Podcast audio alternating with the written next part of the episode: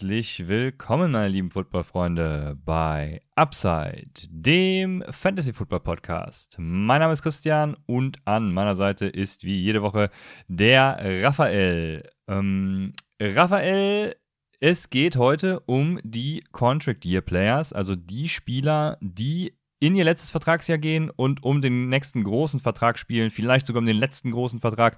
Es hat sich, äh, ja, oder die Daten zeigen, dass das Contract Year schon durchaus eine Relevanz genießt. Vor allem bei Wide Receivern äh, ist es sogar ein großer Faktor. Bei Running Backs auch. Da gibt es natürlich viele Faktoren, die man heranziehen muss. Also Volume ist da natürlich immer noch King. Aber ähm, wenn man ins Contract Year kommt, dann führt das hin und wieder schon zu Leistungssteigerungen. Raphael, ich weiß nicht, ob du in deinem Contract Year bist, aber jetzt habe ich viel zu viel geredet, ohne mal Hallo zu sagen. Also, äh, was geht eigentlich ab? Ich bin, glaube ich, im Contract hier, weil wenn du sagst, dass man da am besten performt, dann bin ich gerade mittendrin. Und weißt du, was passiert ist? Ich war ja übers Wochenende in Berlin mit meiner Familie und ich bin in einen Späti gelaufen, ne? Wo wir uns da mit Leuten getroffen haben. Übrigens, Bütchen kennt außerhalb hier von der Region anscheinend keiner. Aber okay, das ist ein anderes Thema. Sind in einen Späti gelaufen und ich habe mich vorgestellt und ich so, Nabend, Raphael. Und dann kam jemand von der Seite und meinte, der von Upside? Was willst du trinken? Ich wurde einfach, ich wurde einfach erkannt. Junge, geil. Ist das nicht geil. heftig? Das gefällt mir, ja. Ich bin ab sofort komplett im oberen Premium-Bereich, was, was Podcasting angeht. Also. Ja, auf jeden Fall. Hat, wollte er ein Foto mit dir? Nee, Foto nicht, aber hat mir ihn ausgegeben. Ich habe Ja. mich natürlich äh, revanchiert, aber ja, war, war lustig auf jeden Fall. Aber Foto nicht. Nee, das fehlt jetzt noch. Ja, ja, ne? das ist ja. Also ich warte ja auch immer darauf, äh, endlich mal angesprochen zu werden. Ja, aber es passiert noch nicht, Raphael. Ja, du musst ein paar, du musst ein paar Zusatzfolgen machen wie ich, dann, dann wird das Oh, was. Zusatzfolgen, Raphael. Was ist denn da passiert? ja, du weißt ja, mir ist, mir ist halt langweilig, ne? Drei Kinder und Frau reichen nicht. Und dann äh, dachte ich mir, komm, mache ich nochmal einen Fragenpot, weil das immer so gut angekommen ist und check das gerne ab. Waren einige sehr wichtige Sachen auf jeden Fall dabei, äh, die man mal gehört haben sollte. Äh, ich finde, solche zusätzlichen Podcasts eignen sich auch mal vielleicht ein paar andere Themen auszuarbeiten oder äh, spezifische Sachen. Also gerne mal abchecken. Auch äh, im Titel stehen schon die, stehen schon die meisten Sachen drin, worum es geht, aber sonst einfach mal die Folgenbeschreibung abchecken.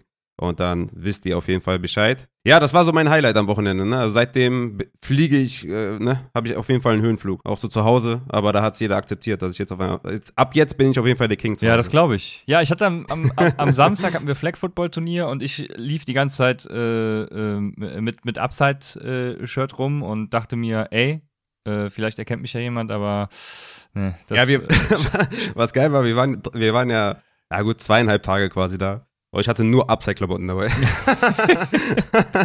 zwei Pullover und zwei Shirts. Beide, beide von Upside. Äh, Versteht sich von selbst, Ja, oder? klar, auf jeden Fall. Man muss ja, äh, also wir sind, wir finden die, die Sachen ja selber geil, deswegen hm, müssen wir sie auch Ja, tragen, safe. präsentieren, die Marke repräsentieren und äh, ja, klar. Safe. Ja, geil. Also schön, freut mich. Und du hast äh, Fragen schon angesprochen. Letztes Jahr hatten wir auch zur Frage der Contract Year Players, da er- erinnere ich mich noch dran, eine Frage von, boah, ich glaube, ich weiß sogar den Namen. Ich hoffe, ich, ich mache es jetzt nicht falsch. Ich glaube, es war Albatros. Albatros hat nämlich letztes Jahr gefragt, wie wir den Strength of Schedule bewerten. Mm. Und Mensch, das ist, äh, das ist mal eine Überleitung, oder? Weil Raphael, jeden Fall. Raphael hatte nämlich geplant, ähm, ganz zu Beginn den Schedule Release anzusprechen. Und, und die, erste Frage, die ich natürlich stellen muss, saßt du auch hyped vor Twitter und, und hast dem Schedule Release entgegengefiebert? Absolut gar nicht. Absolut gar nicht. Ich bin auch echt nicht der Typ, der jetzt irgendwie, weiß nicht, so scheinheilig hyped ist, ne? Egal, was für eine News droppt irgendwie in der NFL in dieser toten Zeit, ist dann direkt alles krass so, ne? Da bin ich halt gar kein Fan von, da bin ich gar nicht der Typ. Hat jetzt Drew Brees hat zum Beispiel jetzt auch irgendwie gesagt, keine Ahnung, Kommentator, weiß er noch nicht, ob er das nächstes Jahr machen möchte, ob irgendwie, keine Ahnung, mit, mit seinen Kindern irgendwie die coacht oder irgendwas anderes coacht oder ob er nochmal Football spielt und ne, daraus wird dann wieder eine fette News gemacht, obwohl er natürlich gar nicht mehr werfen kann. Also ich bin jetzt nicht so jemand, der auf jede, auf jede News direkt aufsteigt, aber Strengths of Schedule ist jetzt auch nicht so meins. Aber ich fand, ich fand, man kann so ein paar Takeaways kann man schon machen. Also es gibt halt Bullshit-Takes, wie, keine Ahnung, Joe Mixon hat einen schweren Playoff-Schedule gegen Tampa Bay, New England und Buffalo, wo ich mir denke, okay, bis Woche 15, 16, 17 dauert noch sehr lange. Sehr lange. Wer weiß, wie viele D-Liner oder wie viele Defender bei den Buccaneers sich bis dahin verletzen oder bei New England oder bei Buffalo oder ob Joe Mixon bis dahin überhaupt verletzt ist. Soll, soll ich jetzt Joe Mixon nicht draften, weil er ein schlechtes äh, Playoff-Schedule hat? Also es macht halt gar keinen Sinn. Oder dass Jonathan Taylor irgendwie gegen die Giants in der Championship Week spielt. Erstens sind die Giants gar nicht so schlecht in der Laufverteidigung oder insgesamt in der Defense. Und zweitens, who cares? Ist eh Jonathan Taylor. Also von daher, es, gibt halt richtig viele Bullshit-Takes, aber es gibt auch so ein, einige sinnvolle Takes, wie zum Beispiel die Jets, dass die halt, also ne, in den ersten Wochen zumindest mal echt schwere Matchups haben, ne, mit Baltimore, Cleveland, Cincinnati, Pittsburgh, Miami, Green Bay, Denver, New England und Buffalo sind sie wahrscheinlich bis auf Pittsburgh und New England Underdog. Und da würde ich halt sagen, wenn du halt jetzt on the clock bist und du überlegst dir vielleicht einen Brees Hall zu holen, ähm, der, also wo wir jetzt nicht wissen, wie ist seine Third-Down-Rolle. Also da ist immer noch ein Fragezeichen. Ne? Ich denke, First und Second und Goal-Line gehört ihm. Aber wie ist es, wenn man im Rückstand ist? Wie ist das in einem Two-Minute-Drill? Ist da Mikey Carter eher derjenige, der auf, auf dem Feld steht? Und da könnte man halt überlegen, ob man den vielleicht ne, in Redraft dann vielleicht zwei, drei, vier Spots oder so nach hinten ähm, stuft, aber mehr auch nicht. Ne? Also es gibt halt wirklich Sachen, die halt total überbewertet sind. KC hat zum Beispiel auch ein, hat das schwerste Strength of Schedule, soweit ich weiß. Und die haben richtige Banger-Matchups ne, mit High-Scoring-Games. Also das ist auch richtig geil für alle Wide Receiver. Da auch die Frage natürlich, wer ist da der, der Receiving Back? Aber ansonsten habe ich noch ein, zwei Defense-Takeaways, äh, die will ich kurz einmal loswerden, dann kannst du auch deinen dein, dein Senf dazu geben. Cleveland spielt in den ersten vier Wochen at Carolina gegen Sam Darnold, zu Hause gegen die Jets, gegen Zach Wilson, zu Hause gegen Pittsburgh, gegen, ja, Mitch wahrscheinlich, mit Trubisky. Und dann in Woche 4 at Atlanta mit Marcus Mariota. Das sind auf jeden Fall, ist es eine gute 4-Streak als, als Streaming-Defense auf jeden Fall. Und San Francisco spielt in der ersten Woche gegen die Bears, gegen Justin Fields, die halt äh, so gut wie nichts für ihn getan haben und da relativ löchrig sein sollten. Und in der zweiten Woche zu Hause gegen Seattle, gegen dann Drew Lock wahrscheinlich. Also diese beiden Takeaways habe ich mir aufgeschrieben. Ansonsten wollte ich jetzt keinen ganzen Podcast über, die, über den äh, Strength of Schedule ja. machen. Ja, ich, ich, ich war natürlich äh, hyped, habe mir dann irgendwann zwölf Stunden später morgens äh, angeguckt, gegen wen die keinen spielen, weil ich beabsichtige, in Woche 1, vielleicht auch über Woche 2 in die USA zu fliegen. Und da hat es mich, hm. mich natürlich jetzt richtig geil erwischt. Also, wenn es Woche 1 wird, bei, bei den Cardinals, Kansas City, äh, das, das wäre natürlich schon. Oh. Oh. Da würde ich mich freuen. Und, äh, ja, da, das, das wäre was. Das ja, wär was ja. ja, ja, das wäre das wär richtig geil. Gleichzeitig auch LA mit Heimspiel am äh, Thursday Night Game gegen Buffalo wäre auch echt nice mitzunehmen. Und ähm, dann hat das andere LA-Team, glaube ich, auch noch. Die Chargers haben, glaube ich, auch Heimspiel. Ne? Jetzt muss ich gerade mal gucken hier in meiner äh, Liste. Die Chargers ja. haben auch Heimspiel gegen die Raiders, ja. Also zwei LA-Heimspiele und dann noch die Cardinals. Da ist Auswahl genug da. Und in Woche zwei ja. die Cardinals dann bei den Raiders. Wäre auch geil in Las Vegas. Also äh, ich, also ich merke schon, du hast auf jeden Fall diesen, diesen Fantasy-Bezug auch jetzt schon, ne? Das ist cool. Äh, ja, äh, äh Fantasy, noch, also es geht mir um meine Reise tatsächlich. Äh, Fantasy aber auch, weil in Redraft ist es natürlich vor allem interessant für die Quarterbacks. Ne? Also wenn ich jetzt zum Beispiel so einen James Winston hole, der, äh, ich glaube, ich hatte, hatte doch eben gesehen, der hat einen ganz guten Schedule. Warte mal, wo ist James Winston? Der, ähm, da, die Saints, der spielt gegen die Falcons in Woche 1 ja, okay, gegen die Bucks in Woche 2. Aber ähm, ja, äh, Woche, also die, die ersten Wochen sind für den Quarterback halt ganz geil, wenn du spät einen draftest, der so als Sleeper gilt, ne? Ähm, wie zum Beispiel Boah, ja, dieses Jahr gibt es gar keinen geilen Rookie. also, ähm, lass uns Justin Fields sein, mal als Beispiel. Ich, der, der, hat keinen geilen Schedule, aber wenn er einen geilen Schedule hätte, dann wäre das zum Beispiel einer, ne? Ähm, der hat eine scheiß Offense, äh, der kommt vielleicht auch hier und da mal über den Run. Und ähm, so einen kannst du dann nach den ersten Wochen wahrscheinlich, also zumindest in den Ligen, wo Quarterbacks ein bisschen äh, äh, value-mäßig da sind, verkaufen und äh, das ist dann eben ja eine ganz geile Nummer. Deswegen äh, ist das dafür schon schon echt ganz nett, aber sonst halt völlig irrelevant. Ne? Vor allem, wenn man dann ja, also was heißt, also spät in der Saison eh komplett egal, auch Anfang der Saison, weil Defensive-Leistungen lassen sich saisonübergreifend halt nicht übertragen. Ne? Die sind so volatil, ja schon in Season ähm, und über die Saison nochmal mehr. Also Offensive-Leistungen bleiben relativ stabil über die Jahre hinweg gesehen, aber bei der Defense kannst du es halt vollkommen vergessen. Deswegen ist dieser Strength of Schedule eigentlich ja völlig hinfällig, ähm, weil man die Defensive eben nicht voraussehen kann. Yo, oh, die Eagles, Jalen Hurts gegen die Lions und ähm, Vikings am Anfang, dann kommen die Commanders, ja, äh, dann, dann die Jaguars und äh, dann die ja, Cardinals, weiß ich noch nicht, ob die gut sind. Ähm, Mensch, das wird auch ganz geil. Jalen Hurts äh, wird auf jeden Fall natürlich Top 3 Fantasy Quarterback, wir sagen das voraus. Aber wie dem auch sei, Strength of Schedule. Viel zu viel geredet, ähm, keine Bewandtnis. Bevor wir zu den Contract Year Playern kommen, haben wir, da weiß ich gerade gar nicht, ob davon auch einige im Contract Year jetzt sind, aber wir haben einige Free Agent Signings und äh, Raphael hat mich gebeten, sie vorzulesen. Das sind äh, Dante Pettis zu den Bears, Raphael. Dein Take. Let's go. Okay, dann haben wir, ähm, boah, ich weiß immer noch nicht, wie man den Vornamen ausspricht. Äh, Tatjai Sharp zu den Raiders. Let's go. Keenan Cole zu Seattle. Oh shit, let's go. Ja, so sieht das nämlich aus. Gut, dass ich die vorlesen musste. Ich dachte, Auf jeden du, Fall. äh, du, du haben es mir jetzt hier richtig Aber jetzt, rein- Junge, jetzt kommt der Banger, Junge. Jetzt kommt's, Junge. Jetzt kommt auf jeden Fall der Banger und das ist Jarvis Landry zu New Orleans. Was macht das mit dir? Ja, geil, Mann. James. Ja, richtig fett. Also dieser Offense, ne, letztes Jahr Callaway, Traquan Smith, Troutman hier und da vielleicht mal. Harris, den man irgendwie vielleicht streamen konnte, wenn man irgendwie komplett desperate war, der mal einen Deep Ball gefangen hat oder so. Und jetzt hast du einfach Michael Thomas, Chris Olave und Jarvis Landry. Also wie krass ist das denn für James Winston? Also ich bin richtig hyped. Jarvis Landry hat ja nur einen Jahresvertrag unterschrieben, deswegen ist er auch im Contract Year, na, theoretisch. Aber das ist auf jeden Fall, also die, aus dieser Offense kann sich sehen lassen. Ne? Also aus Fantasy-Sicht würde ich sagen, ist das für Jarvis Landry auf jeden Fall auch ein guter Landing-Spot. Ist ja ein Slot-Receiver, ähm, primär, sage ich jetzt mal. Für Chris Olavis Rookie-Season ist das jetzt nicht so geil, wegen dem Target-Share und vielleicht auch wegen dem Snap-Share. Hm, da könnte, könnten noch viel Michael Thomas und, und äh, Jarvis dann einfach auf dem Feld stehen und vielleicht auch Camara dann nochmal irgendwie verteilt. Aber für Michael Thomas zum Beispiel, wenn der fit ist, hat das zum Beispiel auch keine, keine Gefahr, weil der wird eh das, der Target-Leader, der Target-Share-Leader und, und derjenige, den, den James eher am meisten sehen wird. Aber einfach, um die ganze Offense halt auch nochmal besser zu machen, und das ist ja auch dann gut für andere Wide Receiver, das ist natürlich eine nice Addition mit, mit Jarvis Landry. Aber Fantasy-wise, Redraft-wise, würde ich sagen, ist das für Jarvis gut. Für Michael Thomas ändert sich nichts und für Olavi ist das auf jeden Fall ein Downgrade. Der ist jetzt jemand, den ich jetzt in Redraft-Ligen jetzt nicht unbedingt äh, priorisieren würde, weil das schon auch wehtut, wenn Jarvis Landry da rumläuft. Ja, das sehe ich noch nicht mal so. Also ich, äh, also wenn du denkst, Jarvis Landry tut Chris Olavi weh, dann äh, hättest du ihn halt vorher auch nicht so hoch draften sollen, wie ja ich es zum Beispiel tue. Aber du hast ihn auch auf 1, ne? Äh, ja, äh, also in normalen Dynasty-Formaten würde ich den auf 1 draften, ja. Genau, das muss man schon auch dazu sagen. Das ist ja jetzt nicht unbedingt so, dass es so viele Ja. so sehen. Das ist ja mein äh, Wide Receiver 3 oder 4, weiß ich jetzt gar nicht äh, so genau, gerade auf Top of my Head. Aber ich denke schon, dass jeder Wide Receiver, der, und Jarvis Landry ist auch ein guter Wide Receiver. Und ich bin mir noch nicht so ganz sicher, wie der Approach da sein wird vom neuen Coach.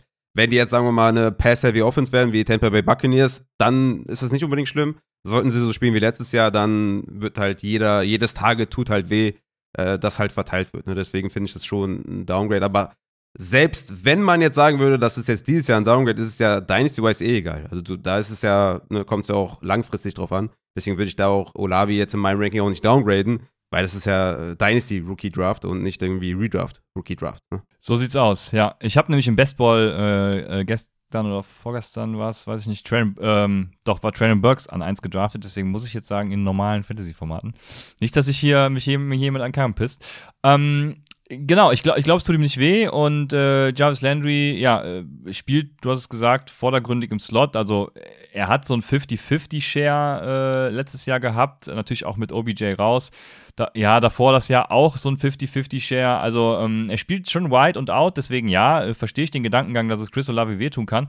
Aber ähm, also ihn können sie ja genauso rumschubsen und ich glaube tatsächlich sogar, dass äh, in Two-Receiver-Sets, äh, je nachdem, man muss natürlich abwarten, wie Olave sich anstellt, ne? aber wenn er meine Erwartungen erfüllt, dann gehe ich davon aus, dass er mit Michael Thomas in Two-Receiver-Sets spielt und äh, dementsprechend glaube ich nicht, dass es ihm wehtun wird. Jo, aber ähm, Jarvis Landry natürlich äh, trotzdem hier ein Flexer im Slot hin und wieder mal, denke ich. Von daher, ähm, es kommt auf den Approach an, wie du schon gesagt hast. Und damit haben wir es. Ja, bevor wir starten, lass mich gerne nochmal einen Shoutout an die Community tätigen für die netten Glückwünsche unserer 200. Folge. Da kamen echt geile Sachen. Äh, ein Supporter von uns hat uns auch, ja, sagen wir mal, so einen Obolus gegeben, um unsere Frauen mal einzuladen, weil die ja auch äh, hinter dem Ganzen hier stehen und das alles möglich machen. Also echt cool, coole Sache auf jeden Fall. Appreciate auf jeden Fall. Sehr, sehr cool. Danke da nochmal und danke an alle neuen Patreon-Member. Ich werde das die nächste Folge mal wieder einpflegen, dass ich da auch den, äh, den Shoutout einpflege, weil das ist in den letzten oder in Season irgendwie zu kurz gekommen. Das werde ich wieder machen. Ähm, wir hatten diese Woche auch äh, drei Member, die so einen Shoutout äh, sich gewünscht haben. Ne? Also, wenn ihr hier supportet, dann lasst gerne kurz einen Gruß da oder sowas, dann werde ich das hier im Podcast machen. Denn wir haben hier eine Dreier-Kombi aus dem Fabian, dem Lutz und dem Jonas, die alle drei sich hier im Discord bei uns gefunden haben, eine Dynasty gestartet haben und Supporter jetzt sind im 6-Dollar-Tier. Vielen, vielen Dank dafür. Haben wir auch geschrieben, dass die Community richtig geil mit ihnen umgegangen ist, weil die ja auch ein paar Fragen hatten zu gewissen Sachen. Danke an euch, danke an die ganze Community. Support wisst ihr selber auf patreon.com slash upsidefantasy. Checkt den Merch, alles in der Folgenbeschreibung. Let's go, Junge! Geil. Dann kommen wir jetzt zu unseren Contract Year Playern und wir fangen an mit äh, Quarterbacks. Und auf Quarterback ist der erste äh, von den Ravens, Lama Jackson. Lama Jackson hat ja ähm, bisher noch kein Contract. Äh, man hört ja auch von den Ravens, dass es sehr schwierig ist, in Anführungszeichen mit, ihm zu, mit ihm zu verhandeln. Äh, deswegen hatte ich ihn unter anderem ja auch beim Draft damals so tief, weil er ja sein eigener Agent ist, beziehungsweise seine, ja, seine Mutter, Mutter, sein Agent mhm. ist. Und ähm, klar, damit ist es natürlich dann schwer zu verhandeln. Jo, aber wie gesagt, Quarterbacks ähm, performen da nochmal ganz gut im Contract Year. Ich glaube, ja, ich habe ja schon gesagt, wie die Ravens Offense, ähm, wie, wie, ich denke, wie die Ravens Offense agieren könnte, mit Mark Andrews da als äh, Set-Receiver und äh, Rashad Bateman auf der anderen Seite und ja, viel äh, 2TE-Sets wahrscheinlich auch und viel übers Running Game. Also Lamar Jackson wird da auch viele Meter über den Boden sammeln, denke ich. Von daher, ich glaube, der wird wieder äh, Jan wahrscheinlich nicht zu ganz alter Stärke finden, also in seiner MVP-Saison, aber ich glaube, das wird eine gute Fantasy-Saison für ihn vor allem auch. Ähm, deswegen bin ich gespannt, wie du das siehst. Ja, ist für mich easy Top 5 Quarterback. Und das Gute bei ihm ist, ist ja auch egal, ob er jetzt bei den Ravens geht und wo er dann hinkommt. Er hat halt alleine durch sein Laufspiel hat er schon Fantasy-Wille. Er macht ja 7,4 Fantasy-Punkte pro Spiel nur durch sein Rushing. Und das hat sich natürlich vor allem in seiner MVP-Saison, ja, hat sich das gezeigt. War er Quarterback 1 per Game. 2020 dann Quarterback 8 per Game und 2021 Quarterback 7 per Game. Und man muss ja sagen, ne, Team Passplay per Game waren letztes Jahr auf Platz 7. Und Air Yards per Attempt war ja Platz 4 letztes Jahr. Also da haben sie echt äh, einiges umgeschmissen. Er ist einfach ein guter Quarterback, ähm, hatte Fancy Points per Dropback, war er Platz 4, Fancy Points per Game 7, wie schon gesagt, und Expected Fancy Points per Game Platz 6. Also war genau da gefinisht, wo man das auch äh, ja, also hatte jetzt keinen Ausreißer oder sowas. Das sollte eigentlich auch sein Floor sein, so eine Top 10 Performance. Ich würde sogar eher sagen, Top 8 Performance ist sein Floor und sein Ceiling ist halt Top 1, weil er halt diese Carries sieht. Ne? 133 Carries, 11 äh, Carries pro Spiel. Ja, das ist halt, ne, hatte nur zwei Rushing Touchdowns. Ne? Das darf man nicht vergessen, jetzt 2021. Also, wenn das eine Regression wieder in die Mitte geht, dann wird er auch wieder, wieder ein paar mehr Punkte noch mehr on top machen. Und Top 5 ist schon konservativ, würde ich sagen. Also, der, wie gesagt, hat das Ceiling zum Quarterback 1 und der Low, Low Floor von ihm ist, ist ein, weiß nicht, ne, wie er es jetzt in den letzten zwei Jahren hatte. Also Quarterback 7, Quarterback 8 per Game und von daher Lama Jackson ist so in der Wahrnehmung irgendwie, habe ich das Gefühl, wenn ich so interagiere mit den Hörern, fliegt er so ein bisschen unterm Radar, weil es, ja, ne, also von Quarterback 1 2019 zu Quarterback 7 2021 per Game ist ja, ist ja schon ein kleines Downgrade. Aber ich sehe das ganz entspannt, auch jetzt mit dem Contract hier und auch mit, mit seiner Mom und ihm, die vielleicht da irgendwie zu viel wollen oder weiß nicht, wie professionell die das gestalten oder sowas. Aber ich würde sagen, egal wo der landet, der ist Fantasy-wise Top 5. Ja, auf jeden Fall. Ähm, das sehe ich genauso. Von daher können wir da weitermachen. Ähm, holt euch den. Dann, Tom Brady haben wir in seinem Contract hier. Äh, glaubst du, ja, also ist jetzt eine Dynasty-Frage, ne? Aber äh, glaubst du, er macht weiter? Hat er jetzt seinen Vertrag unterschrieben? dass er danach direkt zum äh, Fernsehen geht. Er hat scheinbar überhaupt kein. Er hat einen Monat mit seiner Familie gehabt und dachte sich, boah, das tue ich mir nicht nochmal an. Also ich, ich weiß auch nicht, was da los war. Äh, ja, was macht er? Ja, schwierig, ne? Wenn du halt auf so einem Level performst, wie er es auch letztes Jahr getan hat, dann ist es, glaube ich, noch mal schwerer, einfach zurückzutreten. Ne? Dann auch irgendwie quasi die Verkündung, dass er zurücktritt, dass es nicht von ihm selber kam war alles irgendwie nicht so nice, hat sich, glaube ich, nicht so vorgestellt. In letztes Jahr Quarterback 3 per Game, Fantasy-wise, die meisten Passing-Touchdowns mit 43, die meisten Pass-Attempts, die meisten Deep-Ball-Attempts. Also, ja, was der, dass der da geleistet hat im Alter von 42, ist halt richtig krass. Ich denke, der hört auf. Also, wenn ich jetzt Superflex spielen würde und ich hätte Tom Brady, würde ich da und ich wäre jetzt irgendwie ein Rebuild und hätte jetzt keine Chance, so kompetitiv zu sein, weswegen du halt Tom Brady jetzt traden solltest, würde ich sogar alles akzeptieren, was so Early Second ist oder so Mid Second oder so, weil danach kriegst du halt gar nichts mehr, ne? Oder du wartest halt in Season, bis dich vielleicht bei einem Contender jemand verletzt, ja, ein Quarterback oder sowas, dass du den halt vielleicht noch für einen Late First oder so abgeben kannst, weil der dann wahrscheinlich Contender ist, ne? Ähm, aber sonst ist das Dynasty-Wise jetzt nicht so geil, ne, mit ihm. Aber einen Zusatz habe ich noch, und zwar Player Profiler hat ihm einfach einen Ziegenkopf als Anzeige gegeben. Und nicht zuletzt deswegen Player Profiler größer PFF. Ja, also äh, nach dem Twitter-Auftritt in den letzten Wochen von PFF Absolut. Äh, bin ich da ganz bei dir. Da ist selbst Ich sag's nicht umsonst. Äh, Ja, ich größer PFF. umsonst. Ja, auf jeden Fall. Dann haben wir Daniel Jones in seinem Contract hier. Raphael, der alte New York Giants Quarterback. Ähm, Moment mal, wenn der jetzt in seinem Contract hier ist, fällt mir mal gerade ein, dann wurde die 50 Option ja gar nicht gezogen, ne? Nee, nee, nee, nee. Ja, das, äh, was, also, was sagt uns denn das, Raphael? Er, ja, Ja. er war ja letzte, Anfang letzter Saison, wirkte der ja echt gut, ne? Da hatte der so ein paar Spiele, da war er auch nach EPA und so echt ein guter Quarterback und dann hat er, war er halt wieder der Alte. Ja, Ja. Also ein, zwei Ausreißer hast du wahrscheinlich immer. Aber ja, Danny Allen, Jones. ja. Ja, das, das Ding ist bei Danny Jones und wir haben ja gleich noch ein paar andere, wie ne, Sam Darnold oder, oder Jimmy G oder sowas. Ja, die sind wahrscheinlich keine Starter, ne? Und Dynasty-wise muss man die halt auch so behandeln oder Superflex-wise auch zum Beispiel, ne? Also ich kann mir nicht vorstellen, dass du für Danny Jones, Sam Darnold, Jimmy G, dass du da mehr bekommst als irgendwie ein Late Second oder sowas. Einfach nur, dass die vielleicht zu Anfang der Saison oder Danny Jones, das Gute bei ihm ist, dass er wenigstens 2022 alle Spiele bestreiten wird, höchstwahrscheinlich, wenn jetzt nicht Tyrod Taylor den im Rang abläuft. Was auch nicht komplett out of, out of range ist. Aber sie haben keinen Rookie gedraftet. Und ja, er hat es bisher nicht gezeigt. Ne? 2019 war er Quarterback 15 per Game, 2020 Quarterback 29 per Game und 2021 Quarterback 17 per Game. Und da sind wir schon halt in dieser Streamer-Region. Und auch die Zahlen, ne? Passing Touchdown 2019 noch 24, dann 2020 nur 11, 2021 nur 10. Konnte auch nicht immer alle Spiele machen. Also ist da auf jeden Fall auch nicht der, der, ja, Durability ist bei ihm nicht so hoch. Also Danny Jones, ich habe da wenig äh, Hoffnung, dass der 2023 irgendwo startet. Ich glaube, dafür war er zu schlecht. Es sei denn natürlich 2022 fackelt er ab. Ne, dann oder was meinst du, was für eine Leistung muss der zeigen, dass andere Teams den zumindest mal als Bridge Quarterback überlegen? Also die Giants werden mit ihm wahrscheinlich nicht in die Saison gehen 2023, sei denn der wird jetzt hier Top 10 auf einmal, was so EPA, EPA angeht und sowas. Glaubst du, so Top 15, Top 20 Performance in Advanced-Metriken würde ihm schon, also würde ihm reichen, um nächstes Jahr zumindest irgendwo mal Starter zu sein oder meinst du, er ist ein reiner Backup? Boah, das ist eine gute Frage, ne? Also, ich, ich habe absolut keine Ahnung und verstehe auch nicht, wie die NFL so damit umgeht, ne? So auch, auch dieser Tyrod Taylor, der irgendwie jedes Jahr wieder als Starter anfängt und dann bi- bis der Rookie eben übernimmt. Ähm, äh, jetzt Baker. Mayfield. Äh, Ja, und, und Baker Mayfield, der jetzt irgendwie letztes Jahr verletzt an der Schulter, also wo man auf jeden Fall einen Case dafür finden kann, der war ja mal eine Saison lang gut. Ähm, also man kann einen Case dafür finden, dass er halt gut ist. Äh, Der findet irgendwie überhaupt keinen Markt, ne? Und ähm, J- Jimmy G, gut, der, der hat irgendwie eine ganz besondere Liebe mit Kyle Shanahan, ich weiß es nicht. Ja, also keine Ahnung, was da, äh, wie die, die in der NFL die Quarterbacks bewerten. Deswegen, ich habe absolut überhaupt keine Ahnung. Aber äh, ja, Mhm. also mir wird es nicht reichen. Ne? Ich, du brauchst halt, um äh, Super Bowls zu gewinnen oder in der NFL erfolgreich zu sein, brauchst du halt einen Quarterback, der dir die Edge gibt. Also ein Top 10 Quarterback muss es dann, denke ich, schon sein. Ich Ja. würde nicht mit ihm weitermachen oder ihn nicht verpflichten.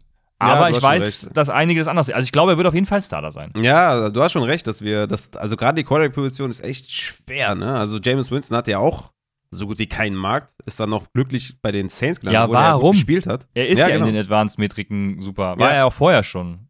Ja. Genau, der hat ja echt ein gutes, gutes Jahr gespielt bis zur Verletzung. Ja, das stimmt schon, ne? Und ja, Baker Mayfield immer noch keinen Job und sowas. Ja, also es ist echt schwierig. Man muss da wahrscheinlich irgendwie, musst du mal bei irgendeinem GM oder bei mehreren GMs mal essen gewesen sein oder sowas, weißt du? So wie Adam Gase, dass der Peyton Manning rausgebracht hat. Da musst du irgendwie, du musst irgendwie, musst du was vorweisen können, dass du irgendwie mal vielleicht krass gewesen bist. Baker Mayfield, dieser Ausreißer-Season, könnte dem wahrscheinlich zu einem Job verhelfen. Aber ja, wir sehen ja, wie schwer das ist. Ich weiß auch nicht genau, wie die Browns das momentan handeln mit Sean Watson, ob sie da einfach Baker auch momentan vielleicht gar nicht unbedingt abgeben wollen, weil es ja noch sein kann, dass vielleicht sechs bis acht Spiele gesperrt wird und so. Und sie sind ja als Contender, dass sie dann Baker halt noch haben. Stelle ich mir auch schwierig vor, dann zu sagen, hey, hör mal, also sechs Spiele haben wir dich noch und dann, dann bist du, bist du äh, Backup. Aber ja, es ist schon schwierig, die, diese Quarterbacks hier, Daniel Jones, Sam Darnold, über den brauchen wir auch nicht großartig zu reden, glaube ich, dass der fällt in die ungefähre selbe Range wie Daniel Jones, außer dass ich da noch weniger Hoffnung habe, ehrlich gesagt. Ja, und Baker muss man abwarten, wo der noch landet. Und Jimmy G, das Krasse bei Jimmy G, der ist ja erst seit drei Jahren Starter, ne? Also das ist ja auch unfassbar, ne? Also hat hinter Tom Brady gesessen, so viele Jahre, und hat im, im Prinzip nur drei Jahre war er Starter und davon 2020 die halbe Saison verpasst. Also, ob der einen Markt hat überhaupt, wenn die den traden, wohin traden die den, für wie viel, für was kriegen die zurück? Wo landet der? Ist der Starter? Ist der Backup? Also, das wird also echt schwer einzuschätzen. Aber ich glaube, bei jedem von denen hier, Jimmy G, Baker, Sam Darnold und Daniel Jones, würde ich ein Second in Dynasty würde ich nehmen in Superflex. Ja, auf jeden Fall. Also äh, besonders noch bei Sam Darnold, bei dem hat man jetzt, der ist ja jetzt schon in seinem zweiten Team, da hat man wirklich gesehen, ähm, der hat gar keine Chance mehr in der NFL. Ähm, bei Daniel Jones und Baker Mayfield hätte ich zumindest noch die Hoffnung, dass irgendein Team denkt, yo, aus dem machen wir es, weißt du? Äh, es gibt dieses eine geile Meme. Äh, was? Carson Wentz. Style. Ja, genau, genau. Es gibt dieses eine geile Meme, wo, wo sich, ich glaube, eine Frau und ein Mann unterhalten, ähm, von wegen, ähm, hat es für die anderen jemals funktioniert? Äh, nein, aber äh, es könnte für uns funktionieren. Ja, und äh, so enden viele Moves in der NFL, also keine Ahnung. Deswegen, Sam Darnold ist da bei mir komplett raus. Den, genau, würde ich für alles abgeben und äh, ich glaube, die richtige Range für Jones und Baker Mayfield, also wenn ich dafür, wenn ich damit Second kriege, dann ja, äh, mit der Schubkarre fahre ich, fahr ich ja. hin. Ja. ja, und Jimmy G, keine Ahnung, das wirklich, ich habe es gerade gesagt, eine ganz spezielle, besondere und nicht zu verstehende Liebe zwischen Kyle Shannon und Jimmy G. Ähm, ich, da bin ich echt sprachlos, weiß ich nicht, keine Ahnung. Also, was sagst wenn er, ja, ja, sorry. Was sagst du zu den, äh, zu den ganzen Äußerungen im, im Staff von den 49ers, dass Trey Lance irgendwie sich nicht weiterentwickelt und sowas, dass er, ja, dass er keine, keinen Prozess richtig hat? Hast du da irgendwie Sorgen um Trey Lance und glaubst du, dass Jimmy G vielleicht sogar starten könnte dieses Jahr bei den Niners? Ja, das glaube ich auf jeden Fall. Ähm, Ach krass. Das glaube ich auf jeden Fall. Das, das Ding ist halt, Scheiße, das Ding ey. ist halt, selbst wenn Trey Lance, äh, also wie soll er sich überhaupt weiterentwickeln? Ich war zum Beispiel damals auch, ich, guck mal, ich war immer ein Fußballspieler. Ich war im Training, hatte ich auch nie Bock und war immer auch scheiße. Äh, aber wenn es dann zum, ins Spiel ging, dann habe ich halt performt, ne? Und äh, ich weiß, dass das halt selten der Fall ist und dass das, ähm, äh, dass man das auch nicht so gerne sieht und so. Aber vielleicht ist Trey Lance ja so einer. Also keine Ahnung, auf jeden Fall sollte man ihn vielleicht auch einfach mal spielen lassen, weil mit Jimmy Garoppolo gewinnst du nichts. Außer in den Playoffs immer gegen Green Bay halt, aber du gewinnst nichts. Jimmy Garoppolo ist einfach ein Durchschnitts-Quarterback. Ja, meine Frage war, ob Jimmy G startet. Ja, das wird er. Achso, okay. Ach du Scheiße, Junge, okay. Ja, okay, das, das wäre wirklich krass. Das wäre echt krass. Ja, okay, alles klar. Das, das war meine Frage, hast du dann beantwortet. also, wenn er nicht getradet wird, ne? Also, selbst beim Cut könnten die 49ers ja, glaube ich, immer noch so viel sparen. Ich habe es gerade tatsächlich nicht auf dem Schirm, wie die Vertragssituation aussieht, aber letztes Jahr war es ja schon so. Da konnten sie 20 Millionen bei dem Cut sparen und äh, ja, okay.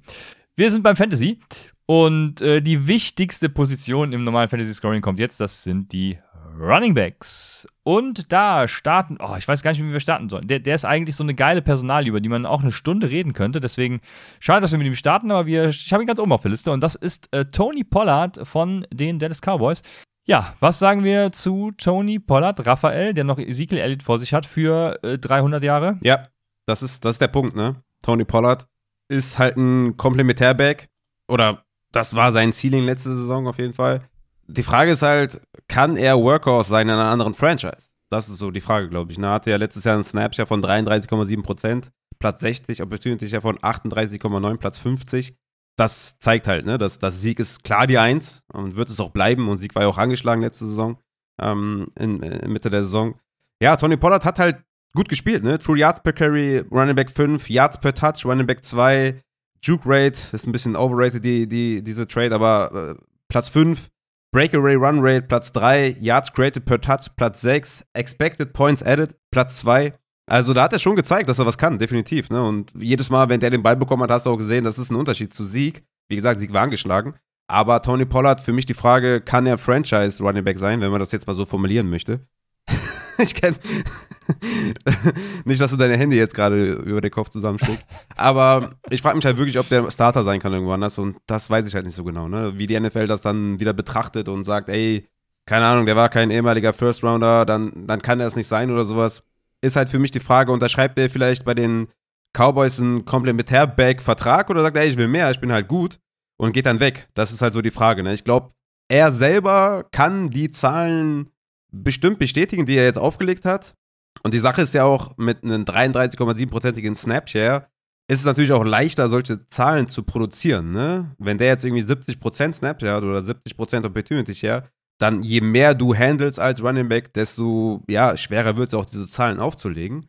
Und ich bin der Meinung, dass er einen Komplementär-Back-Vertrag auch irgendwo dann unterschreibt. Ich glaube nicht, dass er jetzt in die Saison geht, alles zerreißt und dann 2023 Big, Big Money Zahltag hat. Ich glaube, der bleibt halt so ein, ja, at best Komplementärback. Ja, okay, pass auf. Dann nehme ich die Gegenposition ein und äh, du hast ja schon ein paar Metriken genannt. Nach dem Elusiveness Rating von PFF ist er auch äh, Running Back 1 äh, in, über alle gewesen. 2019 habe ich ausgewählt. Das ist natürlich äh, äh, Bullshit. Gut, dass ich nochmal geguckt habe. Man, äh, man kennt es von mir. Wo war das nochmal, wo ich gefiltert habe und irgendwie OBJ war Nummer 3 und du sagst mir ja, filter doch, sortier doch mal richtig.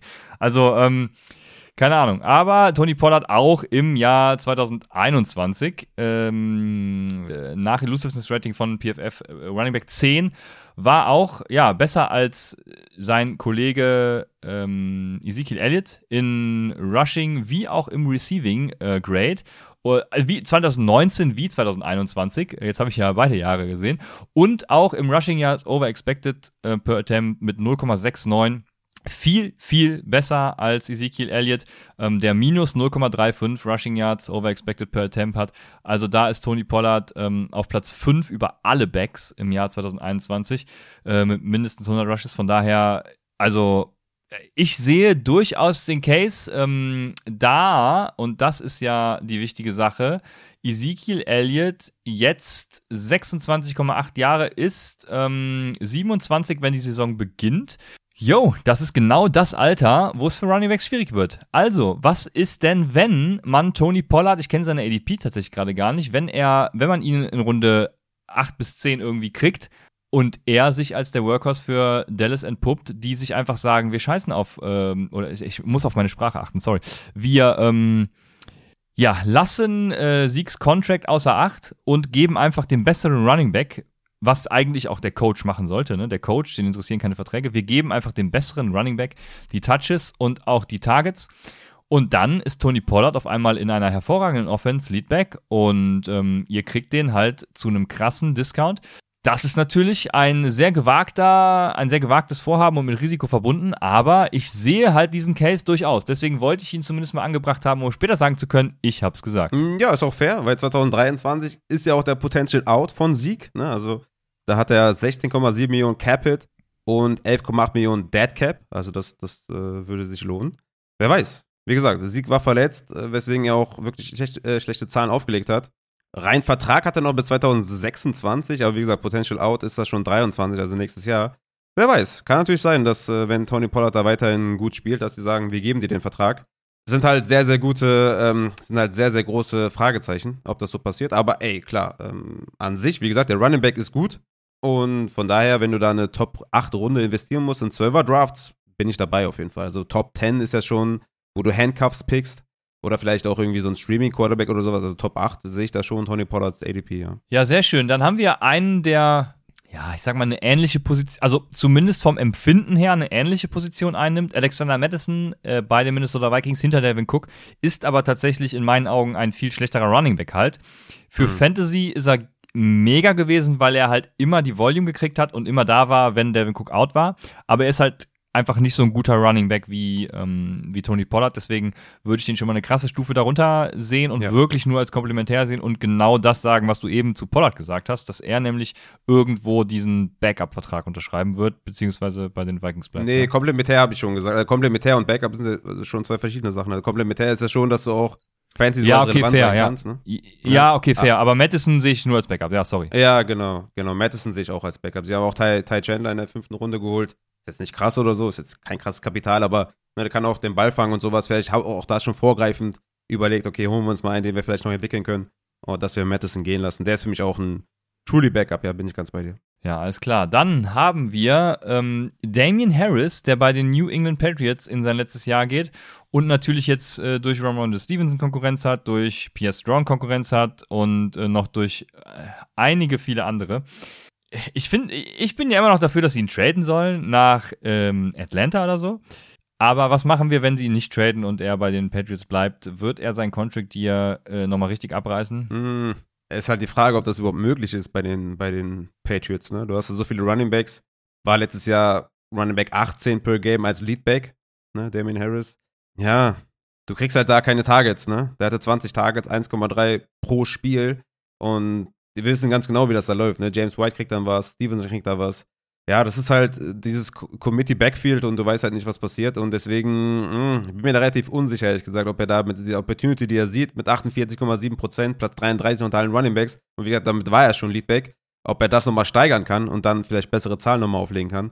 Ja, da bin ich mir echt unsicher. Ich glaube, Damien Harris ist jemand, den man jetzt gut verkaufen sollte in Dynasty, weil jetzt momentan ist er noch Leadback von einem Team und das könnte sich dann nächstes Jahr auf jeden Fall ändern. Deswegen wäre er jemand, den ich auf jeden Fall versuchen würde zu verkaufen, Damien Harris. Ja, also ich sehe es relativ ähnlich. Ähm, ja, ich denke, ihm blüht so ein bisschen dieses Sony Michel-Schicksal. Ähm, wenn er jetzt weggetradet wird, dann irgendwie als Backup und dann kann er vielleicht noch hier und da mal einen Vertrag unterschreiben, aber, aber das war's dann auch. Wobei ich ihn ja eigentlich als Rusher ganz gut finde, was schade wäre. Aber ja, ich glaube, äh, mehr wird daraus tatsächlich nicht. Und stelle mir die Frage, ob mehr daraus werden kann, auch bei, ja, ein bisschen weiter ähm, westlich in Buffalo bei Devin Singletary. Weil anfangs fand ich den ja echt schlecht. Und nach letzter Saison ähm, habe ich Devin Singletary so ein bisschen, ja, schätzen gelernt und, und gewürdigt auch. Und er hat halt nicht schlecht performt, muss man sagen. Ähm, jetzt haben sie natürlich mit James Cook da einen, der, den du ja vor allem als Receiving Back siehst, ich bin da ja sogar noch ein bisschen optimistischer, was, äh, oder beziehungsweise ich, ich sehe den optimistischeren Case für äh, James Cook, aber gleichzeitig denke ich auch, dass Devin Singletary halt ein echt guter Back ist wahr und ähm, der realistische Case ist halt da ein Committee Backfield und der Best Case für Devin Singletary ist halt, dass er genauso performt wie letztes Jahr und die Bills einfach gar nicht daran vorbeikommen, ihm ähm, ja ihm die Carries und, und, und, und dann eben auch vielleicht die Targets sogar noch zu geben und er dann damit eben noch einiges anstellt und dann irgendwo ja einen geilen Vertrag kriegt. Ja, ich bin eine andere Meinung. Also für mich ist Singletary und Harris sind für mich so Running Back 3 in, in Fantasy die ich halt wirklich versuchen würde zu verkaufen, weil ich glaube, dass die einfach zu replaceable sind, dass sie einfach nicht gut genug sind, um halt wirklich Owner davon zu überzeugen, denen viel Geld zu geben. Kommt natürlich immer darauf an, wie der Markt gerade ist, ja. Wir haben es ja dieses Jahr gesehen, es waren nicht viele Running Back Plätze frei, weswegen wahrscheinlich Melvin Gordon auch äh, zurück ist zu den, zu den Broncos. In anderen Jahren hätte es wahrscheinlich auch anders ausgesehen. Aber Devin Singletary ist halt, also er hat, glaube ich, an seinem Peak performt. Ne? Er hatte auch 40 Receptions, ähm, 50 Targets. Also das war schon etwas, was er die letzten Jahre so nicht gesehen hat. Und ich denke, dass diese Opportunity Share von 60 Prozent, dass die schon auch 2022 so bleiben könnte. Ich sehe ja, dass, dass Cook halt diese Third-Down-Rolle hat und dann ist man halt in diesem 60, 30 und 10 Prozent geht dann noch irgendjemand anders. Also das ist schon so die Range. Ich bin da eher off. Also ich würde schon versuchen, den so hoch wie möglich zu verkaufen, Devin Singletary. Vielleicht, ne, gegen einen 1 Punkt 8 oder sowas, ja, um da irgendwie Jameson Williams zu holen oder sowas. Also vielleicht ein Wide Receiver, der Zukunft hat und jetzt abzugeben, Devin Singletary. Das, das wäre so mein Approach bei ihm. Aber es ist mein Approach bei all diesen Running Backs, ehrlich gesagt, weil ich nicht davon überzeugt bin, dass die über mehrere Jahre produzieren können. Ja, okay, 1.8 ist ja schon mega teuer. Also da, da gehst du ja schon davon aus, dass hier einer einen Top-Back kriegt. Ähm, ich glaube tatsächlich, Devin Singletary, ja, ist so ein Chase Edmonds irgendwie. Ich habe mir gerade mal angeguckt, was der für Garantien kriegt. Also, wenn, kommt drauf an, was man als guten Vertrag klassifiziert. Äh, der kriegt ja 5 Millionen an, an Garantien, Chase Edmonds, und war ja auch dann bei Miami lange Zeit irgendwie, oder ist ja auch immer noch da, der vermeintliche Leadback. Und ähm, genau sowas könnte Devin Singletary halt auch noch ja, passieren, aber vermutlich wird der. Ja, Chase Edmonds ist ja ein viel besserer Running Back. Der hat ja auch eine andere Dimension, ist auch ein Receiver, Change of Pace Guy und sowas, die sind ja auch ne, im Zweifel dann noch mehr gefragt als vielleicht nur ein First and Second Down Rusher. Deswegen würde ich da Chase Edmonds schon noch eine andere Gewichtung geben, ehrlich gesagt. Oh, ja, okay. Hm. Ja, gut. Ich, äh, ich nicht so, aber. Äh, hättest, du lieber, hättest, hättest du lieber Damian Pierce oder lieber Devin Singletary? Lieber Devin Singletary. Mhm. Okay. Dann kommen wir zu David Montgomery, der bei den Chicago Bears verweilt und der irgendwie so ein bisschen immer disrespected ist und under the radar fliegt. Und jetzt, äh, du, du, magst ihn, ja, deswegen äh, darfst du loslegen. Ja, ich mag ihn, ja, auf jeden Fall. Ja, 2020 hat er Championships geholt, deswegen mag ich ihn allein deswegen schon. Ne? Äh, diese, diese Streak am Ende des Jahres war unfassbar, war Running Back 6 dann auch per Game 2020, 2021 Running Back 12 per Game. Also ja, wie kann man den nicht mögen? Ähm, hatte einen Snapchat von 74,8%, was der zweitbeste Wert ist. Hatte 225 Carries, 17,3 pro Spiel und hatte 51 Tages dazu. Also ich glaube, der ist, also die Bears haben nächstes Jahr zum Beispiel auch viel Cap Space. Ich glaube, wenn der eine gute Saison spielt, dann werden sie den verlängern.